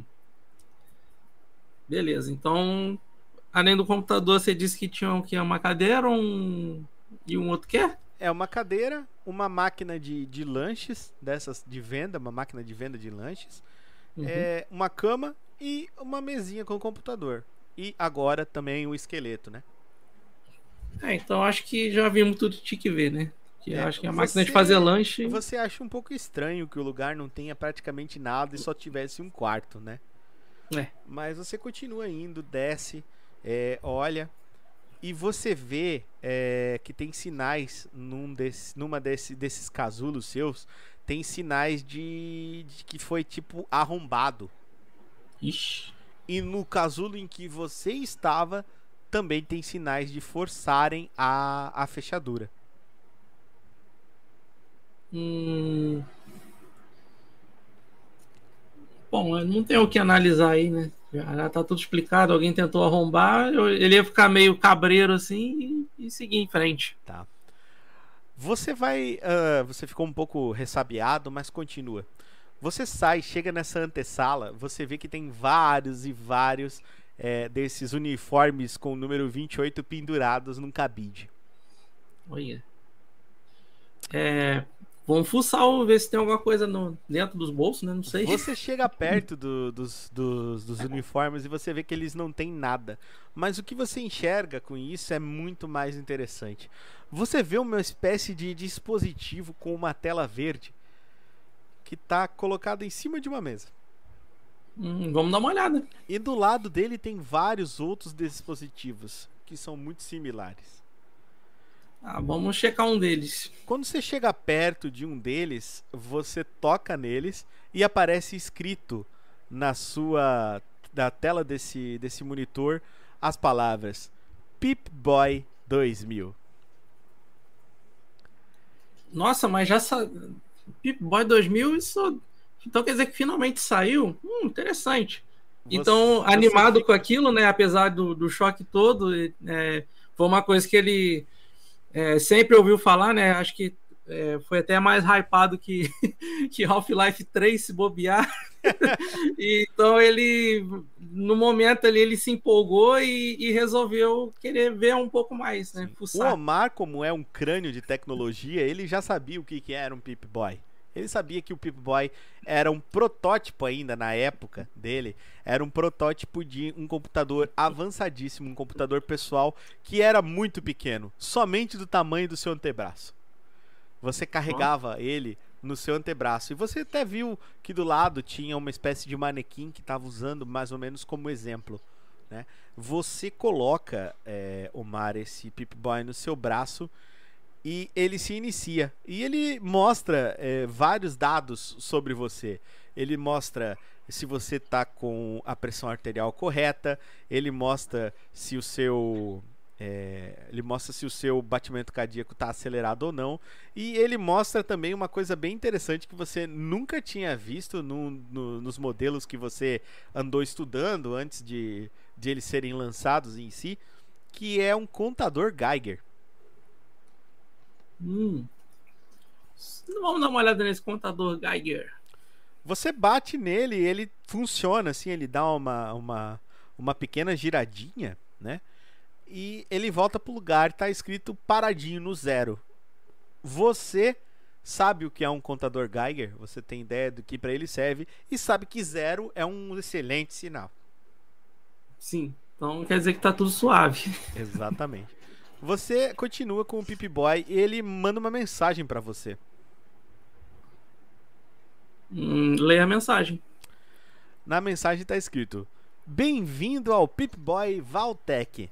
Você foi agraciado com um computador pessoal extremamente potente. Com 128 bytes de memória, ele é capaz de fazer cálculos avançadíssimos, medir a quantidade de passos, ver os seus batimentos cardíacos e até mesmo saber se você está sozinho ou não através do sensor de movimento. Então o Omar ele fica maravilhado com aquilo, né? Fica animado e, e manteve o seu Pip Boy ali em seu, em seu. É no braço, né? Que ele tá, No se não me braço. engano. Uhum. E, e, segue, e segue em frente com o seu Pip Boy ali.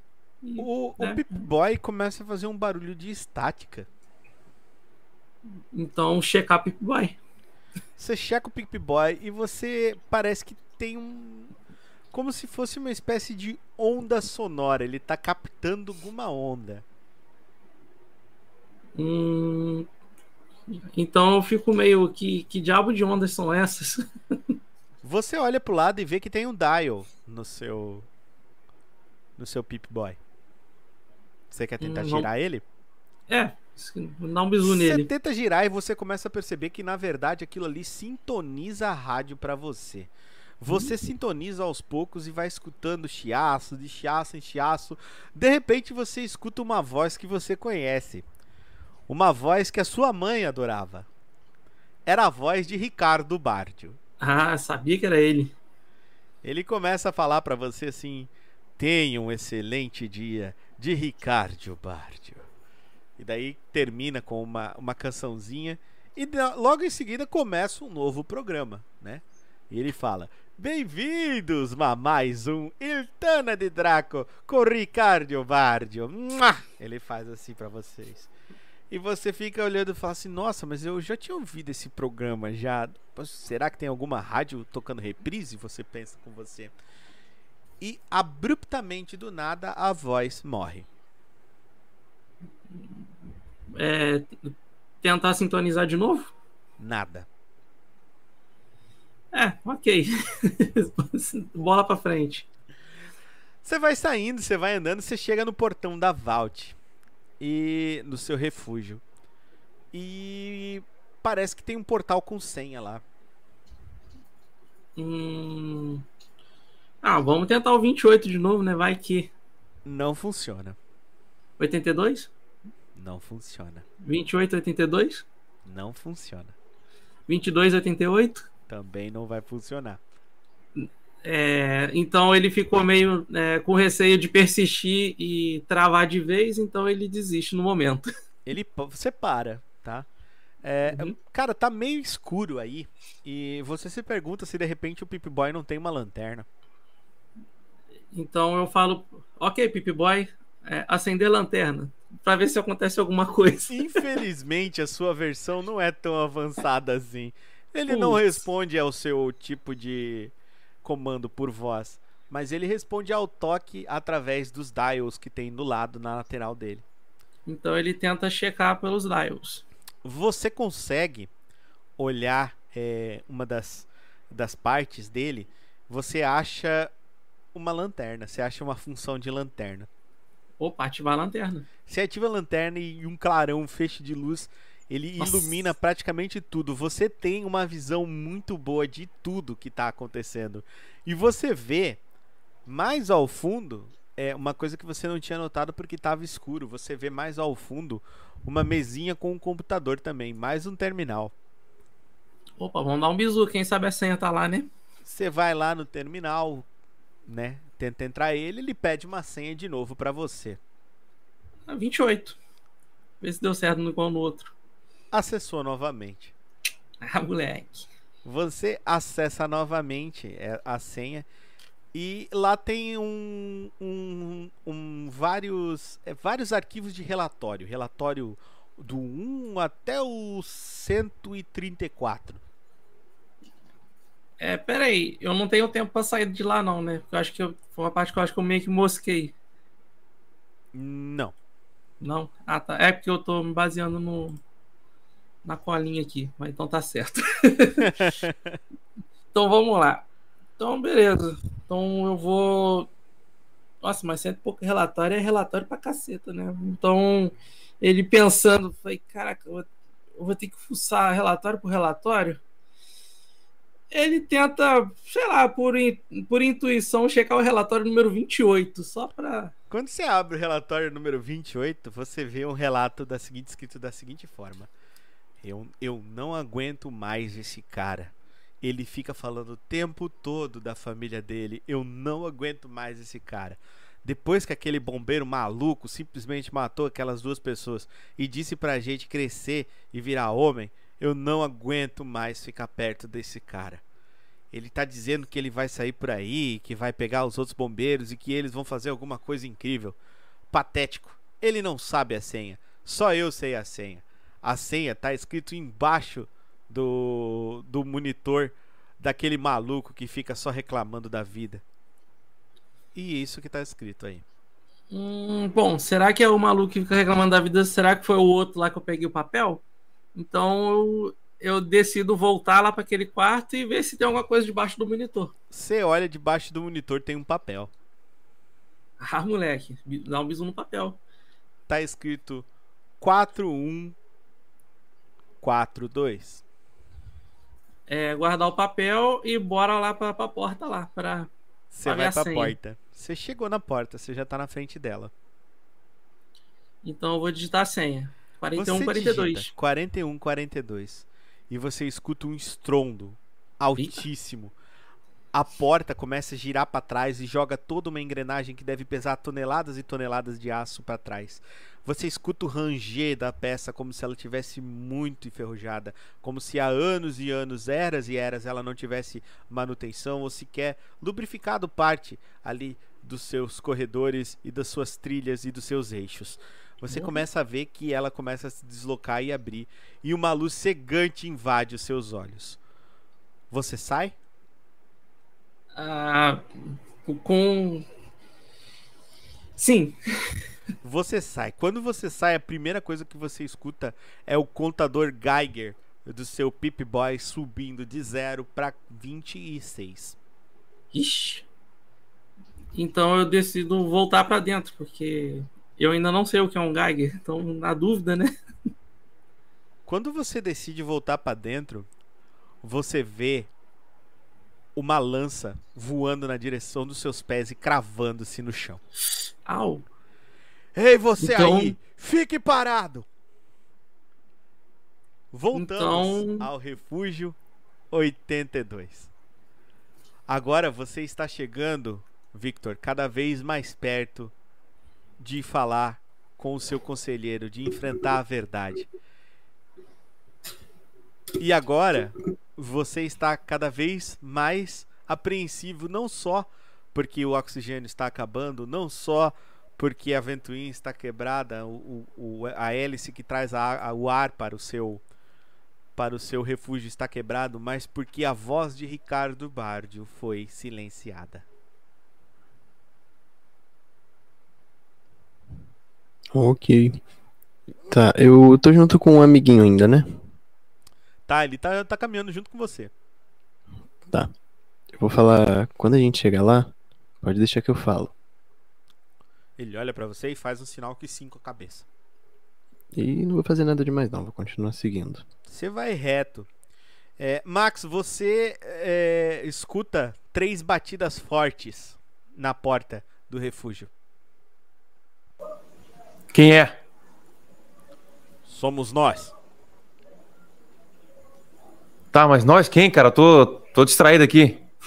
Ele olha para ele ele pega, dá uma risada, fala: "Meu Deus, mas vocês habitantes do refúgio são idiotas mesmo. Deve ser porque são todos primos de, são todos filhos de primos." e dá uma risada. ah, você é muito engraçadão, né, cara? Se identifica. Ele fala: "Eu sou eu, Lexotanos." Lexotanos? Cara, não te conheço não, cara. Me desculpa aí. Como assim não me conhece? Você quer que eu fale pro César pra gente vir aqui e matar vocês todos, seus degenerados de merda? Ah, peraí, peraí, peraí, peraí, calma aí. Qual motivo você quer matar a gente aí? Me explica a situação. O que, que você veio fazer aqui? Eu não quero matar vocês, seu degenerado burro. Eu quero trocar as coisas com vocês. Ah, tá, tá. Peço perdão aí, eu tô. Muita coisa acontecendo aqui no dia a dia. E aí, ele- eu, eu, eu troco o negócio com ele que tava, tinha combinado com outro rapaz já. Ele, ele pega, você escuta ele dando um, um- um- falando assim, cochichando pra alguém. Minha nossa, por César, eu não acredito nisso. Cada vez piores. Tipo, ouço assim, só fico só observando, né? Tipo, Fico, fico puto, né? Ele Você na minha abre, cara que eu. o, o, o Max, ele não tá acostumado a ser chamado de burro assim. Ele, Aham. ele, ele abre a porta e, e você vê na sua frente um cara com uma espécie de capacete de futebol americano com um penacho de. De, de penas, assim, um penacho de. Parece algum tipo de passarinho vermelho, você não tem ideia. Mas tem muitos disso. E ele tá usando uma espécie de saia de couro e sandálias de couro. E você vê que eles estão carregando uma espécie de bandeira vermelha com um touro. Então, em quantos eles? Eles estão em mais ou menos umas 10 pessoas. É uma caravana. Aham. Ele, ele olha pra você e fala: Eu sou Lex Sotanos, terceiro comandante da Legião de César. Tudo bem. Tá, tá apresentado aí, guerreiro. Ele olha aí eu pergunto aí se ele está tá de ordem ali o que ele quer trocar. Ele olha pra você e fala assim: Nós viemos pegar da tecnologia de vocês. Maximilian, quando você olha pro lado, você vê que não tem somente essas pessoas vestidas dessa forma estranha junto com ele, mas com indumentárias um pouco menos chamativas, sem penachos na cabeça nem nada. Mas você nota que são pessoas normais, assim, que estão extremamente desnutridas, sujas. Elas estão acorrentadas pelas mãos, Maxilian, e, e elas têm uma espécie de colar em volta do pescoço. Aí eu tento olhar um pouco e, e, e pergunto pra esse cara aí: por que, que esse pessoal tá assim? Ele olha, ele olha para você, né? Ele tá, ele tá tipo com uma espécie de aviator, sabe aqueles Ray-Ban aviator? Sei. Ele tá com uma Uhum. daquele assim, dele, ele baixa o aviator, ele olha pra você e fala: "Degenerados que deveriam estar numa cruz. Mas por piedade de César agora servem-nos como burros de carga." Eu fico sem entender, fico meio perdido e. Eu, não, eu falo pra ele, eu não consigo entender, cara. O que, que você tá falando? Você fala de uma forma que eu não consigo entender. E você ainda me chama de burro. Ele olha, ele olha para você assim, passa a mão no facão assim, bate na cabeça do capacete, né? O facão na cabeça do capacete. Escute aqui. Me chame o seu comandante. Eu estou cansado de falar com recrutas. Aí eu pergunto. Não vou chamar, não. Vou falar pra ele, não vou chamar, não. Você tá muito abusado. Quando você fala isso, Maximilian, os outros que estão junto com eles, eles começam a botar a mão assim nas armas que estão no coldre. Lembrando, eu- Maximilian, que você não tem arma nenhuma, tá? Você tá tipo eu aí perguntar. parado, olhando pra todo mundo. Aí eu Ele falo, olha peraí, peraí, você e pessoal. fala assim: Eu disse que eu quero falar com o seu comandante. Tá, eu tava brincando, tava brincando. Eu vou lá chamar. Só um momento. Aí eu me certifico de tentar trancar pra ninguém entrar. Você né? vem pra dentro, clica no painel, você coloca a senha, a porta Isso, se fecha. fecho ele. E vou lá descer e procurar o comandante. Falar com ele, ó. Saio, vou andando até o comandante. Tá. Você vai procurando o comandante e você acha um soldado é, que tá perto ali. E você pergunta pra ele onde é que o comandante tá e ele fala: Ah, o comandante ele foi lá ver o conselheiro. Tá, então vai lá chamar lá o, o, o conselheiro. Fala com Ele olha pra quero você e fala. Você tá doido? Eu não tô de serviço. Vira as costas e vai embora. Vagabundo, cara. Pessoa que não quer trabalhar. Tá, então aí eu, já que ele não quer ir, eu vou então. Eu, eu falo assim, ó, você tá anotado, hein? Você vai ver só. E aí eu vou andando. Ele ignora você e continua indo. Você no caminho passa e você encontra o Lucas. Aí eu encontro o Lucas. Lucas, fica ligado, cara. O negócio tá meio estranho aqui, cara. vai fazendo teu trabalho aí, mas fica esperto, cara. O, o que, que é de, de estranho? Pode me contar? Cara, não posso te falar. Não posso te falar, mas só fica atento, só fica atento ali. Você, você viu o comandante aqui do, do batalhão? Cara, eu não cheguei nem perto da porta da sala dele. Eu tô indo pra cozinha preparar o café da manhã de todos. Tá bom, então. Então eu vou lá. É, Depois eu te conto, cara. eu Não posso falar. Infelizmente é coisa aqui do, meu, do nosso serviço aqui. Aí eu tento procurar para não deixar o Lucas também apreensivo ali. Só falei para ele ficar em casa. Você Eu dou vai um- atrás da, você Tchau, vai tchau. atrás da sala do conselheiro, Max. Você encontra o lugar da, da sala do conselheiro. É, Lucas, você tá indo em direção da cozinha e você encontra de novo a Tina. E ela para pra você e fala: Oi, Lucas. É, eu acho que a minha mãe ela quer falar com você.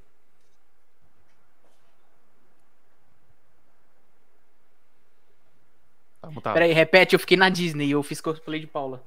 Repete aí, por favor. A Tina chegou pra você e falou o seguinte: Oi, Lucas. A minha mãe quer falar com você. Aí eu, eu olho pra ela assim, meio é, confuso e pergunto é, o que, que ela quer falar comigo? E, e pergunto também onde que ela tá? Ah, eu não sei o que que ela quer falar com você, mas tem alguma coisa a ver com um conselho. Eu acho que ela tá na sala do conselheiro. Bom, então é, vai indo na frente que te encontro já pra começar os preparativos para o café. Ela diz: Tá bom então, e vira as costas e sai. E enquanto isso, você faz o que, Lucas?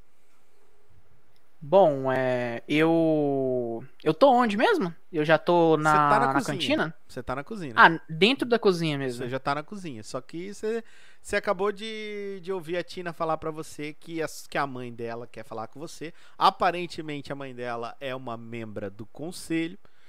É, e você.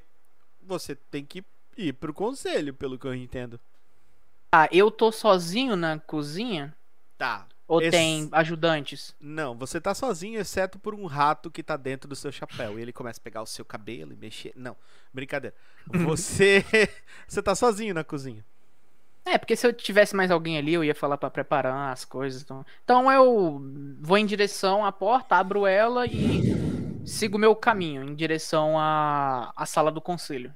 Beleza, você vai pra sala do conselho e vocês três se encontram na frente da porta do conselheiro. Victor é, é nitidamente apreensivo, Max nitidamente apreensivo e Lucas boiando completamente na maionese. Aquela porta- cena do Homem-Aranha que tá todo mundo se apontando. A porta se abre pra vocês e vocês veem à frente de vocês uma sala com uma mesa redonda. No centro dessa mesa redonda tá um senhor de mais ou menos uns, uns 70 anos, já tá com uma boa idade avançada. Uma mulher que vocês não reconhecem, exceto Lucas. Lucas sabe que aquela ali é a mãe da Tina. E tem mais um outro cara que tá sentado com vocês ali, com eles, que é o seu comandante, Max. O, Tá, então eu vou até lá, o comandante. Ele olha pra vocês e fala: Ei, três jovens. E aponta assim. Eu coço a minha cabeça assim, olho ao redor e, e vejo uma, uma cadeira e vou em direção a ela. Me imagino que seja o- um dos lugares, um dos meus lugares. Você senta naquela cadeira, né? O, o Lucas entra e senta, e vocês dois. Eu também, eu vou entrar meio apreensivo, assim, olhando pro, pro lado, pro outro, meio trêmulo. E vou me sentar. Você senta. também. O Também vou Max entrar e se também cadeira eu entra sento também. Senta, né? Os outros demais também estão sentados à mesa. De repente, alguém começa a espancar a porta, mas muito forte, batendo nessa porta. E o conselheiro ele abre a porta com o toque do botão do painel que está ao lado dele. E entra um rapazinho de uns, uns 18 anos, mais ou menos, 16, de- entre 16 e 18, vocês não têm certeza. Tem certeza que é uma pessoa um pouco mais jovem, assim, um rapaz. E ele, ele fala o seguinte: Ele fala: Meu Deus do céu, a voz do Ricardo Bardio. Ele não tá voltando. Ele não tá voltando. A transmissão acabou. O que nós vamos fazer, conselheiro? O conselheiro ele olha pro rapaz e fala: Não existe nada pior do que isso. O Ricardo Bardio nos abandonou. Ele, ele olha assim, nitidamente triste. O que nós iremos fazer? Ele olha pro seu, ele olha pro seu comandante, Max. E o, o comandante ele fala: Temos que enviar alguém para descobrir aonde está, o que está acontecendo com a transmissão de Ricardo Bardio. Em todos esses anos ele jamais falhou. Vocês estão ali escutando aquele rolê. Sim. Alguém quer se pronunciar, senão eles vão ficar se conversando ali sobre como, como é triste o Ricardo Bardio ter sumido. Eu vi que ia levantar a mão. O Victor levanta a mão e o conselheiro fala: Diga, rapaz. Eu vou colocar as duas mãos na mesa assim. Vou olhar para meus amigos. Pessoal, me perdoem por entrarem na, na frente de vocês. Mas eu acho que o que eu trouxe é algo importante. Peço para que não, não entrem em estado de pânico nem nada do tipo, para não alertar os outros. Mas por conta da sobrecarga da última da última ventoinha que trazia o oxigênio aqui para dentro, ela não aguentou e parou. E nós temos menos de duas horas de oxigênio. O conselheiro regala os olhos, olha pra grosso. você e fala: Meu Deus, menos de duas horas? Ele olha pro lado e fala: Precisamos resolver esse problema do Ricardo Bardio rápido.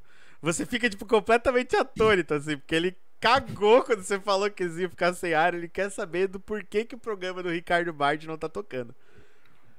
Eu vou olhar fica para os assim, amigos e vou falar. Vocês escutaram o que eu acabei de falar? A gente fala.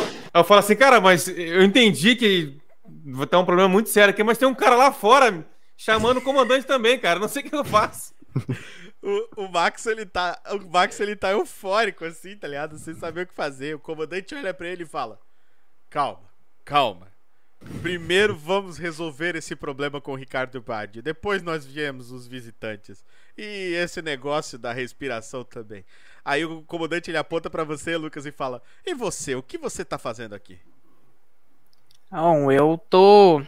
Eu tô aqui porque a mãe da Tina me chamou. Eu... Rapidamente ela te interrompe e ela fala: Ele é meu convidado. Ela fala isso. E você entra, né? Ela, ela chega perto de você e fala: Lucas, é, você sabe que nós estamos a pouco. Ela olha no relógio que ela tem de pulso. Nós estamos a pouco mais de uma hora sem nenhuma transmissão do Ricardo Bardio. E você sabe o que isso significa, não sabe? Bom, em todos esses anos, alguma coisa de ruim deve ter acontecido. Não vamos ter mais as transmissões. É, o dia a dia nosso mudou. Isso é fato. ele diz pra você, ela, ela olha pra você, sacode a cabeça é, afirmativamente e diz: "Eu preciso que você encontre ele, encontre a transmissão e volte o nosso Ricardo Bardio aqui, antes que todos nós começamos a perder as nossas estribeiras, a perder a nossa mente." E tem essas outras coisas aí também. Ela fala assim como se fosse coisa menor, tá ligado? Tipo, tem o cara ameaçando que vai matar todo mundo, vão ficar sem ar. Eles estão cagando pra isso aí. Eles querem saber por que, que não tem mais Ricardo Bardio. aí ela Ai, diz: ai. e você vai ajudar eles com isso aí também. O comandante se levanta, ele olha pra você, Max, e fala: é... Ele pega assim e faz pra você, pra você vir no cantinho. Tá, eu vou lá. Quando Vamos você ver vai o lá no comandante quer. cantinho, ele fala assim: soldado, baixinho pra você, soldado. Nunca mais fale que tem alguém na porta batendo. Você sabe que ninguém aqui sabe que o refúgio foi aberto. Mas, comandante, esse cara ameaçou a gente. E ele tá muito abusado. É, o Lex Sotanos, não é? É, esse cara mesmo, eu tinha até esquecido o nome dele, cara. É nome, É, eles- nome aleatório, parece gibi. Eles são. Bem, preste atenção, isso é culpa minha, eu deveria ter te explicado isso. Eles são parte da Legião. Você sabe o que é a Legião? Não, não sei, comandante. Bom, a Legião é um bando de escravistas que vive na terra de fora. Ele chama o tudo que acontece lá fora de terra de fora. Ninguém daqui do refúgio jamais saiu para terra de fora. Mas a gente sabe que eles são terríveis. É o seguinte, volte lá e fale para ele que eu vou mandar uma recompensa pelo incômodo que ele teve no próximo carregamento. E isso deve fazer com que ele largue logo do nosso pé. Tudo bem? Tudo bem, mas comandante, eu depois você me conta por que isso, a gente tem que ficar à mercê desses caras aí. Ele olha pra você, pega você pelos, pelos ombros assim, Max, e, e chacoalha você e fala: Não me importa, soldado. Eu não estou mais escutando Ricardo Bardio e eu preciso escutar ele. Ela, ele chacoalha você. Comandante, isso é o menos importante, esse Ricardo Obardi que eu tanto odeio, comandante. Não fale isso! Ele chacoalha você assim. Isso é uma blasfêmia! e manda você pra fora, assim. Aí eu vou embora e, e o velho já tá muito doido, já vi que não adianta conversar com ele.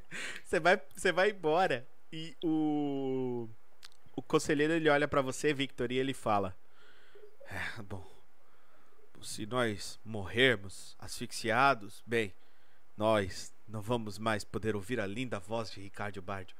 Então acho que precisamos também consertar a- essas essas hélices", ele fala assim pra você, Victor. E ele olha pra você e fala: "Bom, Victor, eu vou te dar a missão de consertar as hélices." Ele pega, ele tira, assim. ele pega, ele tira um maço de papel assim, aí ele bate no maço de papel, te entrega uma caneta e fala: "Assina aqui". O Vitor vai olhar com aqueles olhos arregalados assim. Eu? Ele olha pra você: "Sim, rapaz. Você e esse outro rapaz com você aponta assim pra você, Lucas". Ele faz com a mão assim. Faz o gesto com a mão assim como se ele fizesse tipo show, show, show, tá ligado? Bom, eu, eu, eu olho pra ele e falo, eu não, eu vou procurar o Ricardo Bardo. Ele, ele olha, ele olha para você, o conselheiro olha pra você, ajude o menino com a hélice, depois vá procurar Ricardo Bard. E pode levar também aquele rapaz, como é que é mesmo o nome dele? Ele olha pro capitão, o capitão fala: "É o Maximilian, ele é um dos melhores. Um pouco bruto, não é a faca mais afiada do faqueiro, mas é um bom rapaz." Ora, falar que não gosta do Ricardo Bard. Ele é maluco? Ele fala assim. Chacoalha a cabeça. Você se levanta, Victor. Ele te dá o sinal para que você vá. Você eh, não faz a mínima ideia de como você vai arrumar essa hélice, mas uma coisa é certa, Vi- Victor. Não vai ser por dentro. Ok. Tá, nisso eu vou sair junto com o Lucas. Todo mundo saiu já? É, não, só vocês estão lá. O pessoal tá lá sentado, se debatendo, falando Não, sobre qual foi o grupo? melhor episódio de Iltana de Draco. Nós três do grupo. Vocês três já. O Maximilian já tá lá na frente, já da porta. Ele já vai. Já vou narrar o que aconteceu com ele. E o Lucas tá andando com você. O Lucas tá mais perdido que filho de puta em dia dos pais, assim. É, eu. Eu tava. Eu. Quando eu tava saindo andando, eu resmunguei, falando que não precisava fazer café da manhã, já que todo mundo ia morrer daqui duas horas mesmo. Aí gera um alívio. Ele vai. Você sai andando assim. é, vocês dois saem andando. E vocês vão pra frente lá onde o Maximilian também foi. Maximilian, você abre a porta Pra quem? Pro Lex Otanos? Ele tá lá te esperando. Eu abro a porta e falo com ele, não vou, não vou deixar ele entrar, eu vou sair. Tá. Assim, só abrir, né? Ele Você você abre entendeu. a porta e você dá um passo pra frente, ele não, não simula que ele vai andar nem nada. Ele olha pra você e fala: "E aí, cabeça de vento? Cadê o seu comandante?" O comandante ele informou que ele vai te recompensar muito bem, só que ele não pôde vir agora. Espero que você compreenda. Ele olha pra você assim, bate de novo com o facão três vezes no chão, ah, vira de pé e ele dá uma facãozada na jugular do cara que tá junto com ele. Os outros que estão assim. junto nem esboçam reação, Max. Ele tira o facão do pescoço da jugular daquele que foi abatido junto, um colega legionário, e você vê o sangue batendo no por dentro da, da roupa dele escorrendo pela areia da terra inerte que está à sua frente. Max, você não tinha parado para reparar, mas essa era no máximo a terceira vez que você estava vendo a parte do mundo de fora e ainda assim aquilo te causava um efeito é, bem arrebatador, porque era uma imensidão de areia por tudo que é lado, uma terra seca, árida, que não era capaz de brotar nada. Nem a água vertia mais daquela superfície. E você via isso por quilômetros e quilômetros, que somente eram quebrados por estruturas rochosas que apareciam e algumas poucas árvores de vegetação de caatinga, mortas e secas, que ficavam ao chão. Você sabe é, que a parte onde você está é um pouco próxima à região de São Francisco e é um pouco próxima também à região de Sacramento, que são dois pontos que são grandes. Mas você sabe isso só porque você leu num livro de história quando você estava fazendo testes para entrar para a guarda do refúgio. Você nunca esteve nessas cidades e nem sabe como elas são. Você sabe só as gravuras que passaram por elas. Quando você se lembra disso, você vê um outdoor ao longe. Você nem sabe exatamente o que é um outdoor, mas você vê uma propaganda é, é, muito grande escrito Beba Nuca-Cola. Ficou olhando assim e falou: caramba, como é que deve ser essa Nuca-Cola, hein, cara? Você fica Só perdido em meio de, de pensamentos é, e nem observa, mas um palmo à frente do seu nariz está Alex Sotanos, olhando para você. E ele fala com a boca fétida, no que ele tira a parte que está tipo um, um pano que estava cobrindo o rosto dele, sabe? Ele Uhum. tira assim e você vê que os dentes dele estão podres, num, num, num estado bem avançado. E o odor da boca dele é horrível. Ele fala pra você: Bom, fala pra ele que eu vou querer tudo em dobro da próxima vez que eu for aqui. E se livra desse lixo. Entendeu? Degenerado. Ou se não, da próxima vez que eu vim aqui bater na sua porta, eu vou te crucificar aí em cima. Eu seguro a respiração, finjo que tô normal, não segura visivelmente pra ele. E falo: pode deixar. Ele vira pra você, faz o sinal pros demais, faz o sinal pros soldados, pros escravos que estão junto, e eles vão andando aos poucos, bem devagar, quase como se a vida fosse deixando eles a cada passo que eles davam. E você foi vendo eles sumirem num jato de areia que se passou, descendo uma colina de, de areia, pedra e terra e lama seca. Quando você olha pra trás, você, não sei se você vai fechar a porta ou não, você vê os seus colegas chegando. Eu vou e fecho a porta. Você fecha a porta. Entro, né? Fecho a porta. Victor, Deixa aquele corpo lá. deixa o corpo lá fora. Victor e Lucas, vocês veem o Maximilian fechando a porta. Tá. É, eu vou chamar o Max. Max, Opa! Tô chegando aí, peraí. Aí eu vou, vou de encontro a eles aí. bem, nós fomos ordenados pelo conselheiro a consertar aquela maldita. Esqueci o nome, ventoinha, né? Ventoinha. Maldita ventoinha. E Ah. eu não tenho nem ideia de como é que a gente vai fazer isso. É isso que eu te perguntar, também não sei. Eu nem sabia que eu tava nessa missão. Nisso vocês escutam um risinho vindo de trás de vocês. Logo escorada na parte da, do arco da, da coisa, está a Tina Fio Solto. E ela fala: Pode deixar que eu vou junto com vocês consertar. Que bom, você é né? engenheira? Você é alguma engenheira, por acaso? Ah, digamos que eu sou boa em fazer as coisas que estragaram funcionar de novo. Ah, que bom. Que eu acho que a gente vai ter que fazer isso lá fora. Não é. Ah, Que legal, eu sempre quis ir pra fora. Você vem junto, né, Lucas? Claro que sim, mas não tem um motivo de, de ir lá fora. É muito perigoso. ah, Lucas, não Mas- seja um covarde. Não, mas você não espera eu acabar de completar a frase, Tina. E também tem a minha curiosidade. Eu fico meio indeciso. Ela dá uma risada pra você e fala: Bom, vamos junto. Com nós quatro juntos, nada pode dar errado. Ela fala: Bom, é, eu acho que lá fora não deve ser um playground, né, Max? É, com certeza não, né? Eu, Você já foi alguma vez lá, Tina, resolver esse problema da- dessa, dessa ventoinha? Ela olha pros aconteceu lados, assim, quando você fala isso, ela olha pros lados, fecha a porta. Max, não fala isso. Ninguém sabe que a gente abre a porta pros outros aqui no refúgio. Eu já Mas eu fui. não falei de porta, ô, Tina, você tá doida. Eu falei da ventoinha.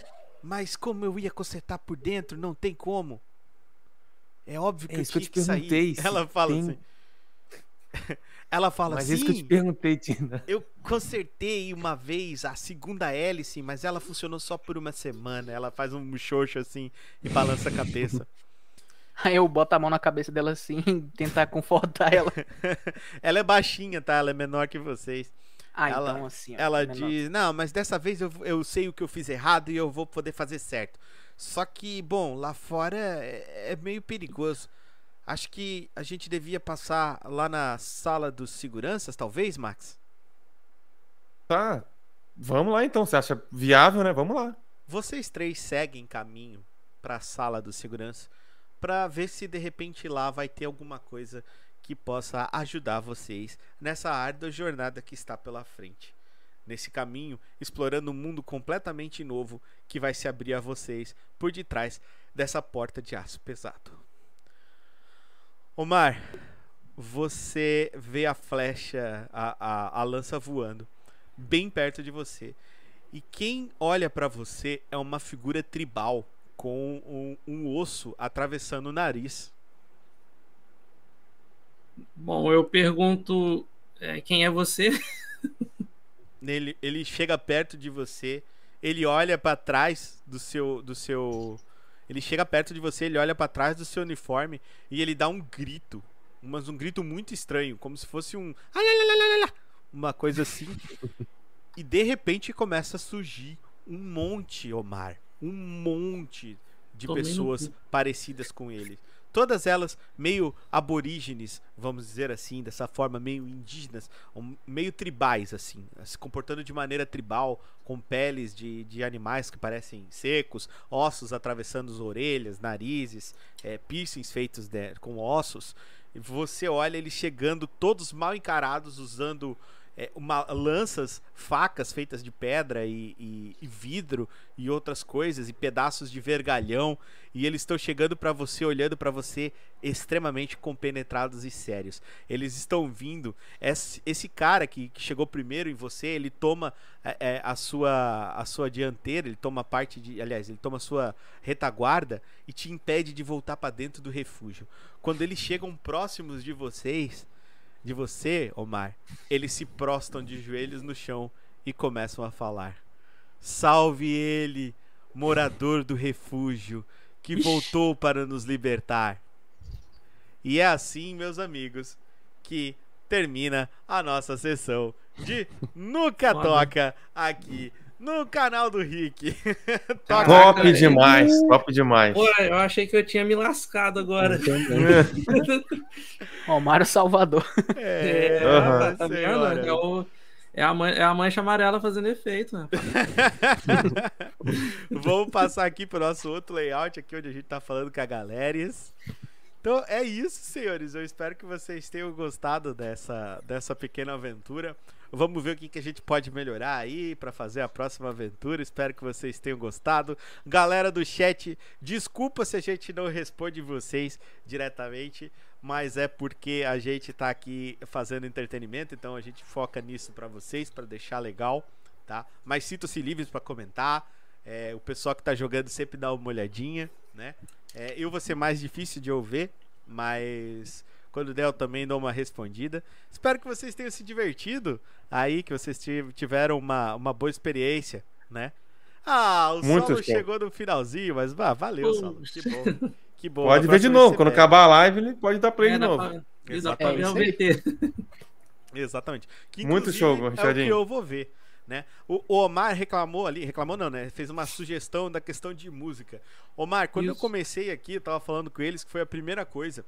Eu não consegui isolar somente o áudio da música pra tocar. Então eu vou ver uma outra forma de colocar a música. Por enquanto ficou só a gente falando mesmo, sem som ambiente, mas eu vou melhorando aos poucos. Esse daqui é o nosso teste, né, galera, de de, de, de RPG em live, né? Nunca tinha feito, foi a primeira vez. Espero que vocês tenham gostado também. Ah. Show. Se quiser até te ajuda nesse programa, um programinha para reproduzir esse, Voice essa Meter. música. Hã? O Voice Meter, né? Não sei, eu nunca usei. Eu ia falar, eu ia dar a dica do aquele também outro, que é o Soundpad, que aí sai pelo microfone, então a gente ouve, né? É, o é tipo o que o Vice Meter faz, né? Ele Ah, é? pega Ah, não o. É, o Vice Meter, ele, ele, ele é um- tipo um emulador, vamos dizer assim, entre aspas, um emulador de microfone. Ele né? cria um Você canal pega- de áudio. Ah, legal. Basicamente. Melhor ainda então, se pá, que deve ser mais fácil, imagino eu. Ah, legal, legal. Então de- depois eu vou É, dar uma aí lá pro. OBS dá, tem como mexer no, nos, nos negocinhos lá, subir Aí e descer e separar. Aí você põe a música como se fosse uma entrada de, de microfone. É, entendi. Isso. Pô, legal. Eu vou dar uma olhada nisso então, pra dar uma, ver se eu consigo dar uma melhorada. E depois nós iremos marcar mais uma sessão. Espero que vocês tenham gostado aí dessa sessão. Muito bom. Foi muito divertida. Eu gostei bastante. Top É, demais. Já estamos em duas horas de live, então foi até mais do que eu pretendia jogar, porque eu me empolguei. Eu, eu gosto. Eu Ah, hora. mas foi divertido RPG. pra caramba, Foi muito Ele legal. disse uma Eu hora. adoro narrar Se RPG, fosse mais então- cedo, a gente ia ficar com um gostinho, né? É. Mas é, é isso, gente. Eu fico bem feliz que vocês gostaram. Vou pedir o feedback de cada um, começando pelo meu amigo Cenourão. Ah, eu adorei, cara. Tá- Eu, eu dei uma mais nubada no começo, mas depois eu fui pegando o jeito do, do negócio. É tudo uma interpretação. Você fala, eu reajo a sua fala e assim vai. Sim. Com o tempo você pega a manha bem e vai ficar craque. né? Arte, Não, mas achei, achei. Gostou bastante então, Cenourão? Adorei, pô. Quero mais. Beleza, vamos fazer, vamos gravar. gente. Tá, tá, tá marcado. Vamos, vamos só decidir quando vai ser. Você, meu amigo Art Boy, você, Arte Artinho. Cara, gostei muito, gostei de interpretar o Vi. Eu tentei deixar ele meio bobão, mas ao mesmo tempo deixar ele um pouco mais sério. Mas gostei de como ficou, gostei do- dos personagens também. Bem divertido criar uma, uma relação com eles. E vai ser legal. O futuro, no, o futuro é nosso. Exatamente. E agora ele, Mr. Maximilian Paulo Deruzelvi, como é que foi a sua jogatina de RPG, meu amigo? Cara, gostei muito. Eu nunca tinha jogado um RPG de mesa, né? Então a primeira experiência foi maravilhosa. Oh, que legal, velho. Quando eu implementar então aí o áudio, vai ter. Eu já tava aqui viajando, né? Eu, me- eu já imaginei já lá vendo a porta do Vault aberta ali, fechando, e o cara falando comigo. É muito doido, cara. A gente É. imagina realmente, né, cara? É muito Cara, legal. vocês encontraram alguns obstáculos aí na, na, na frente de vocês. Esses obstáculos que vocês encontraram, eles são punk, tá ligado? Os caras são punk, inclusive vocês vão entender depois mais pra frente por que, que eu fiz essas referências, por que, que eles aparecem aqui. Mas tudo vai se encaixando aos pouquinhos. E agora um feedback do meu amigo Lucas, ou também conhecido como Pauzinho. Cara, a minha, minha experiência aqui foi, foi divertida pra caramba. Interpretar assim o, o Lucas tá sendo bem legal pra mim, porque ele é um, uma parte de mim também, né? Então, é como se eu estivesse vivendo nesse mundo. E igual o Paulo falou, a gente vai interpretando assim na nossa cabeça, a gente se perde às vezes assim, porque a gente vai envolvendo assim e, e é muito bom mesmo. E o teu trabalho aí é muito bom, senhor mestre. Ah, valeu, meu querido. Fico muito feliz. Bom, então é isso. Jogadores estão aí despensados, galera do chat, galera do nosso jogo, muito obrigado a vocês. Espero vocês na próxima jogatina aqui em Nuca Toca. Beleza? Só peço perdão, Richardinho. Oi. A hora que eu distraí ali, que teve um, um vacilão aqui do meu trabalho me chamando pra trabalhar final de semana, só que eu não trabalho final de semana, então eu buguei. hein? Não, não, fica tranquilo, fica tranquilo. Isso é coisa que acontece. Nos, no- Fechou, lindão. Nós estamos aí junto. A próxima aventura vai ser ainda mais divertida. A gente espera vocês lá. Então é isso, senhores. Fiquem todos aí é, protegidos em seus refúgios. E nós vemos vocês no próximo Apocalipse em Fallout.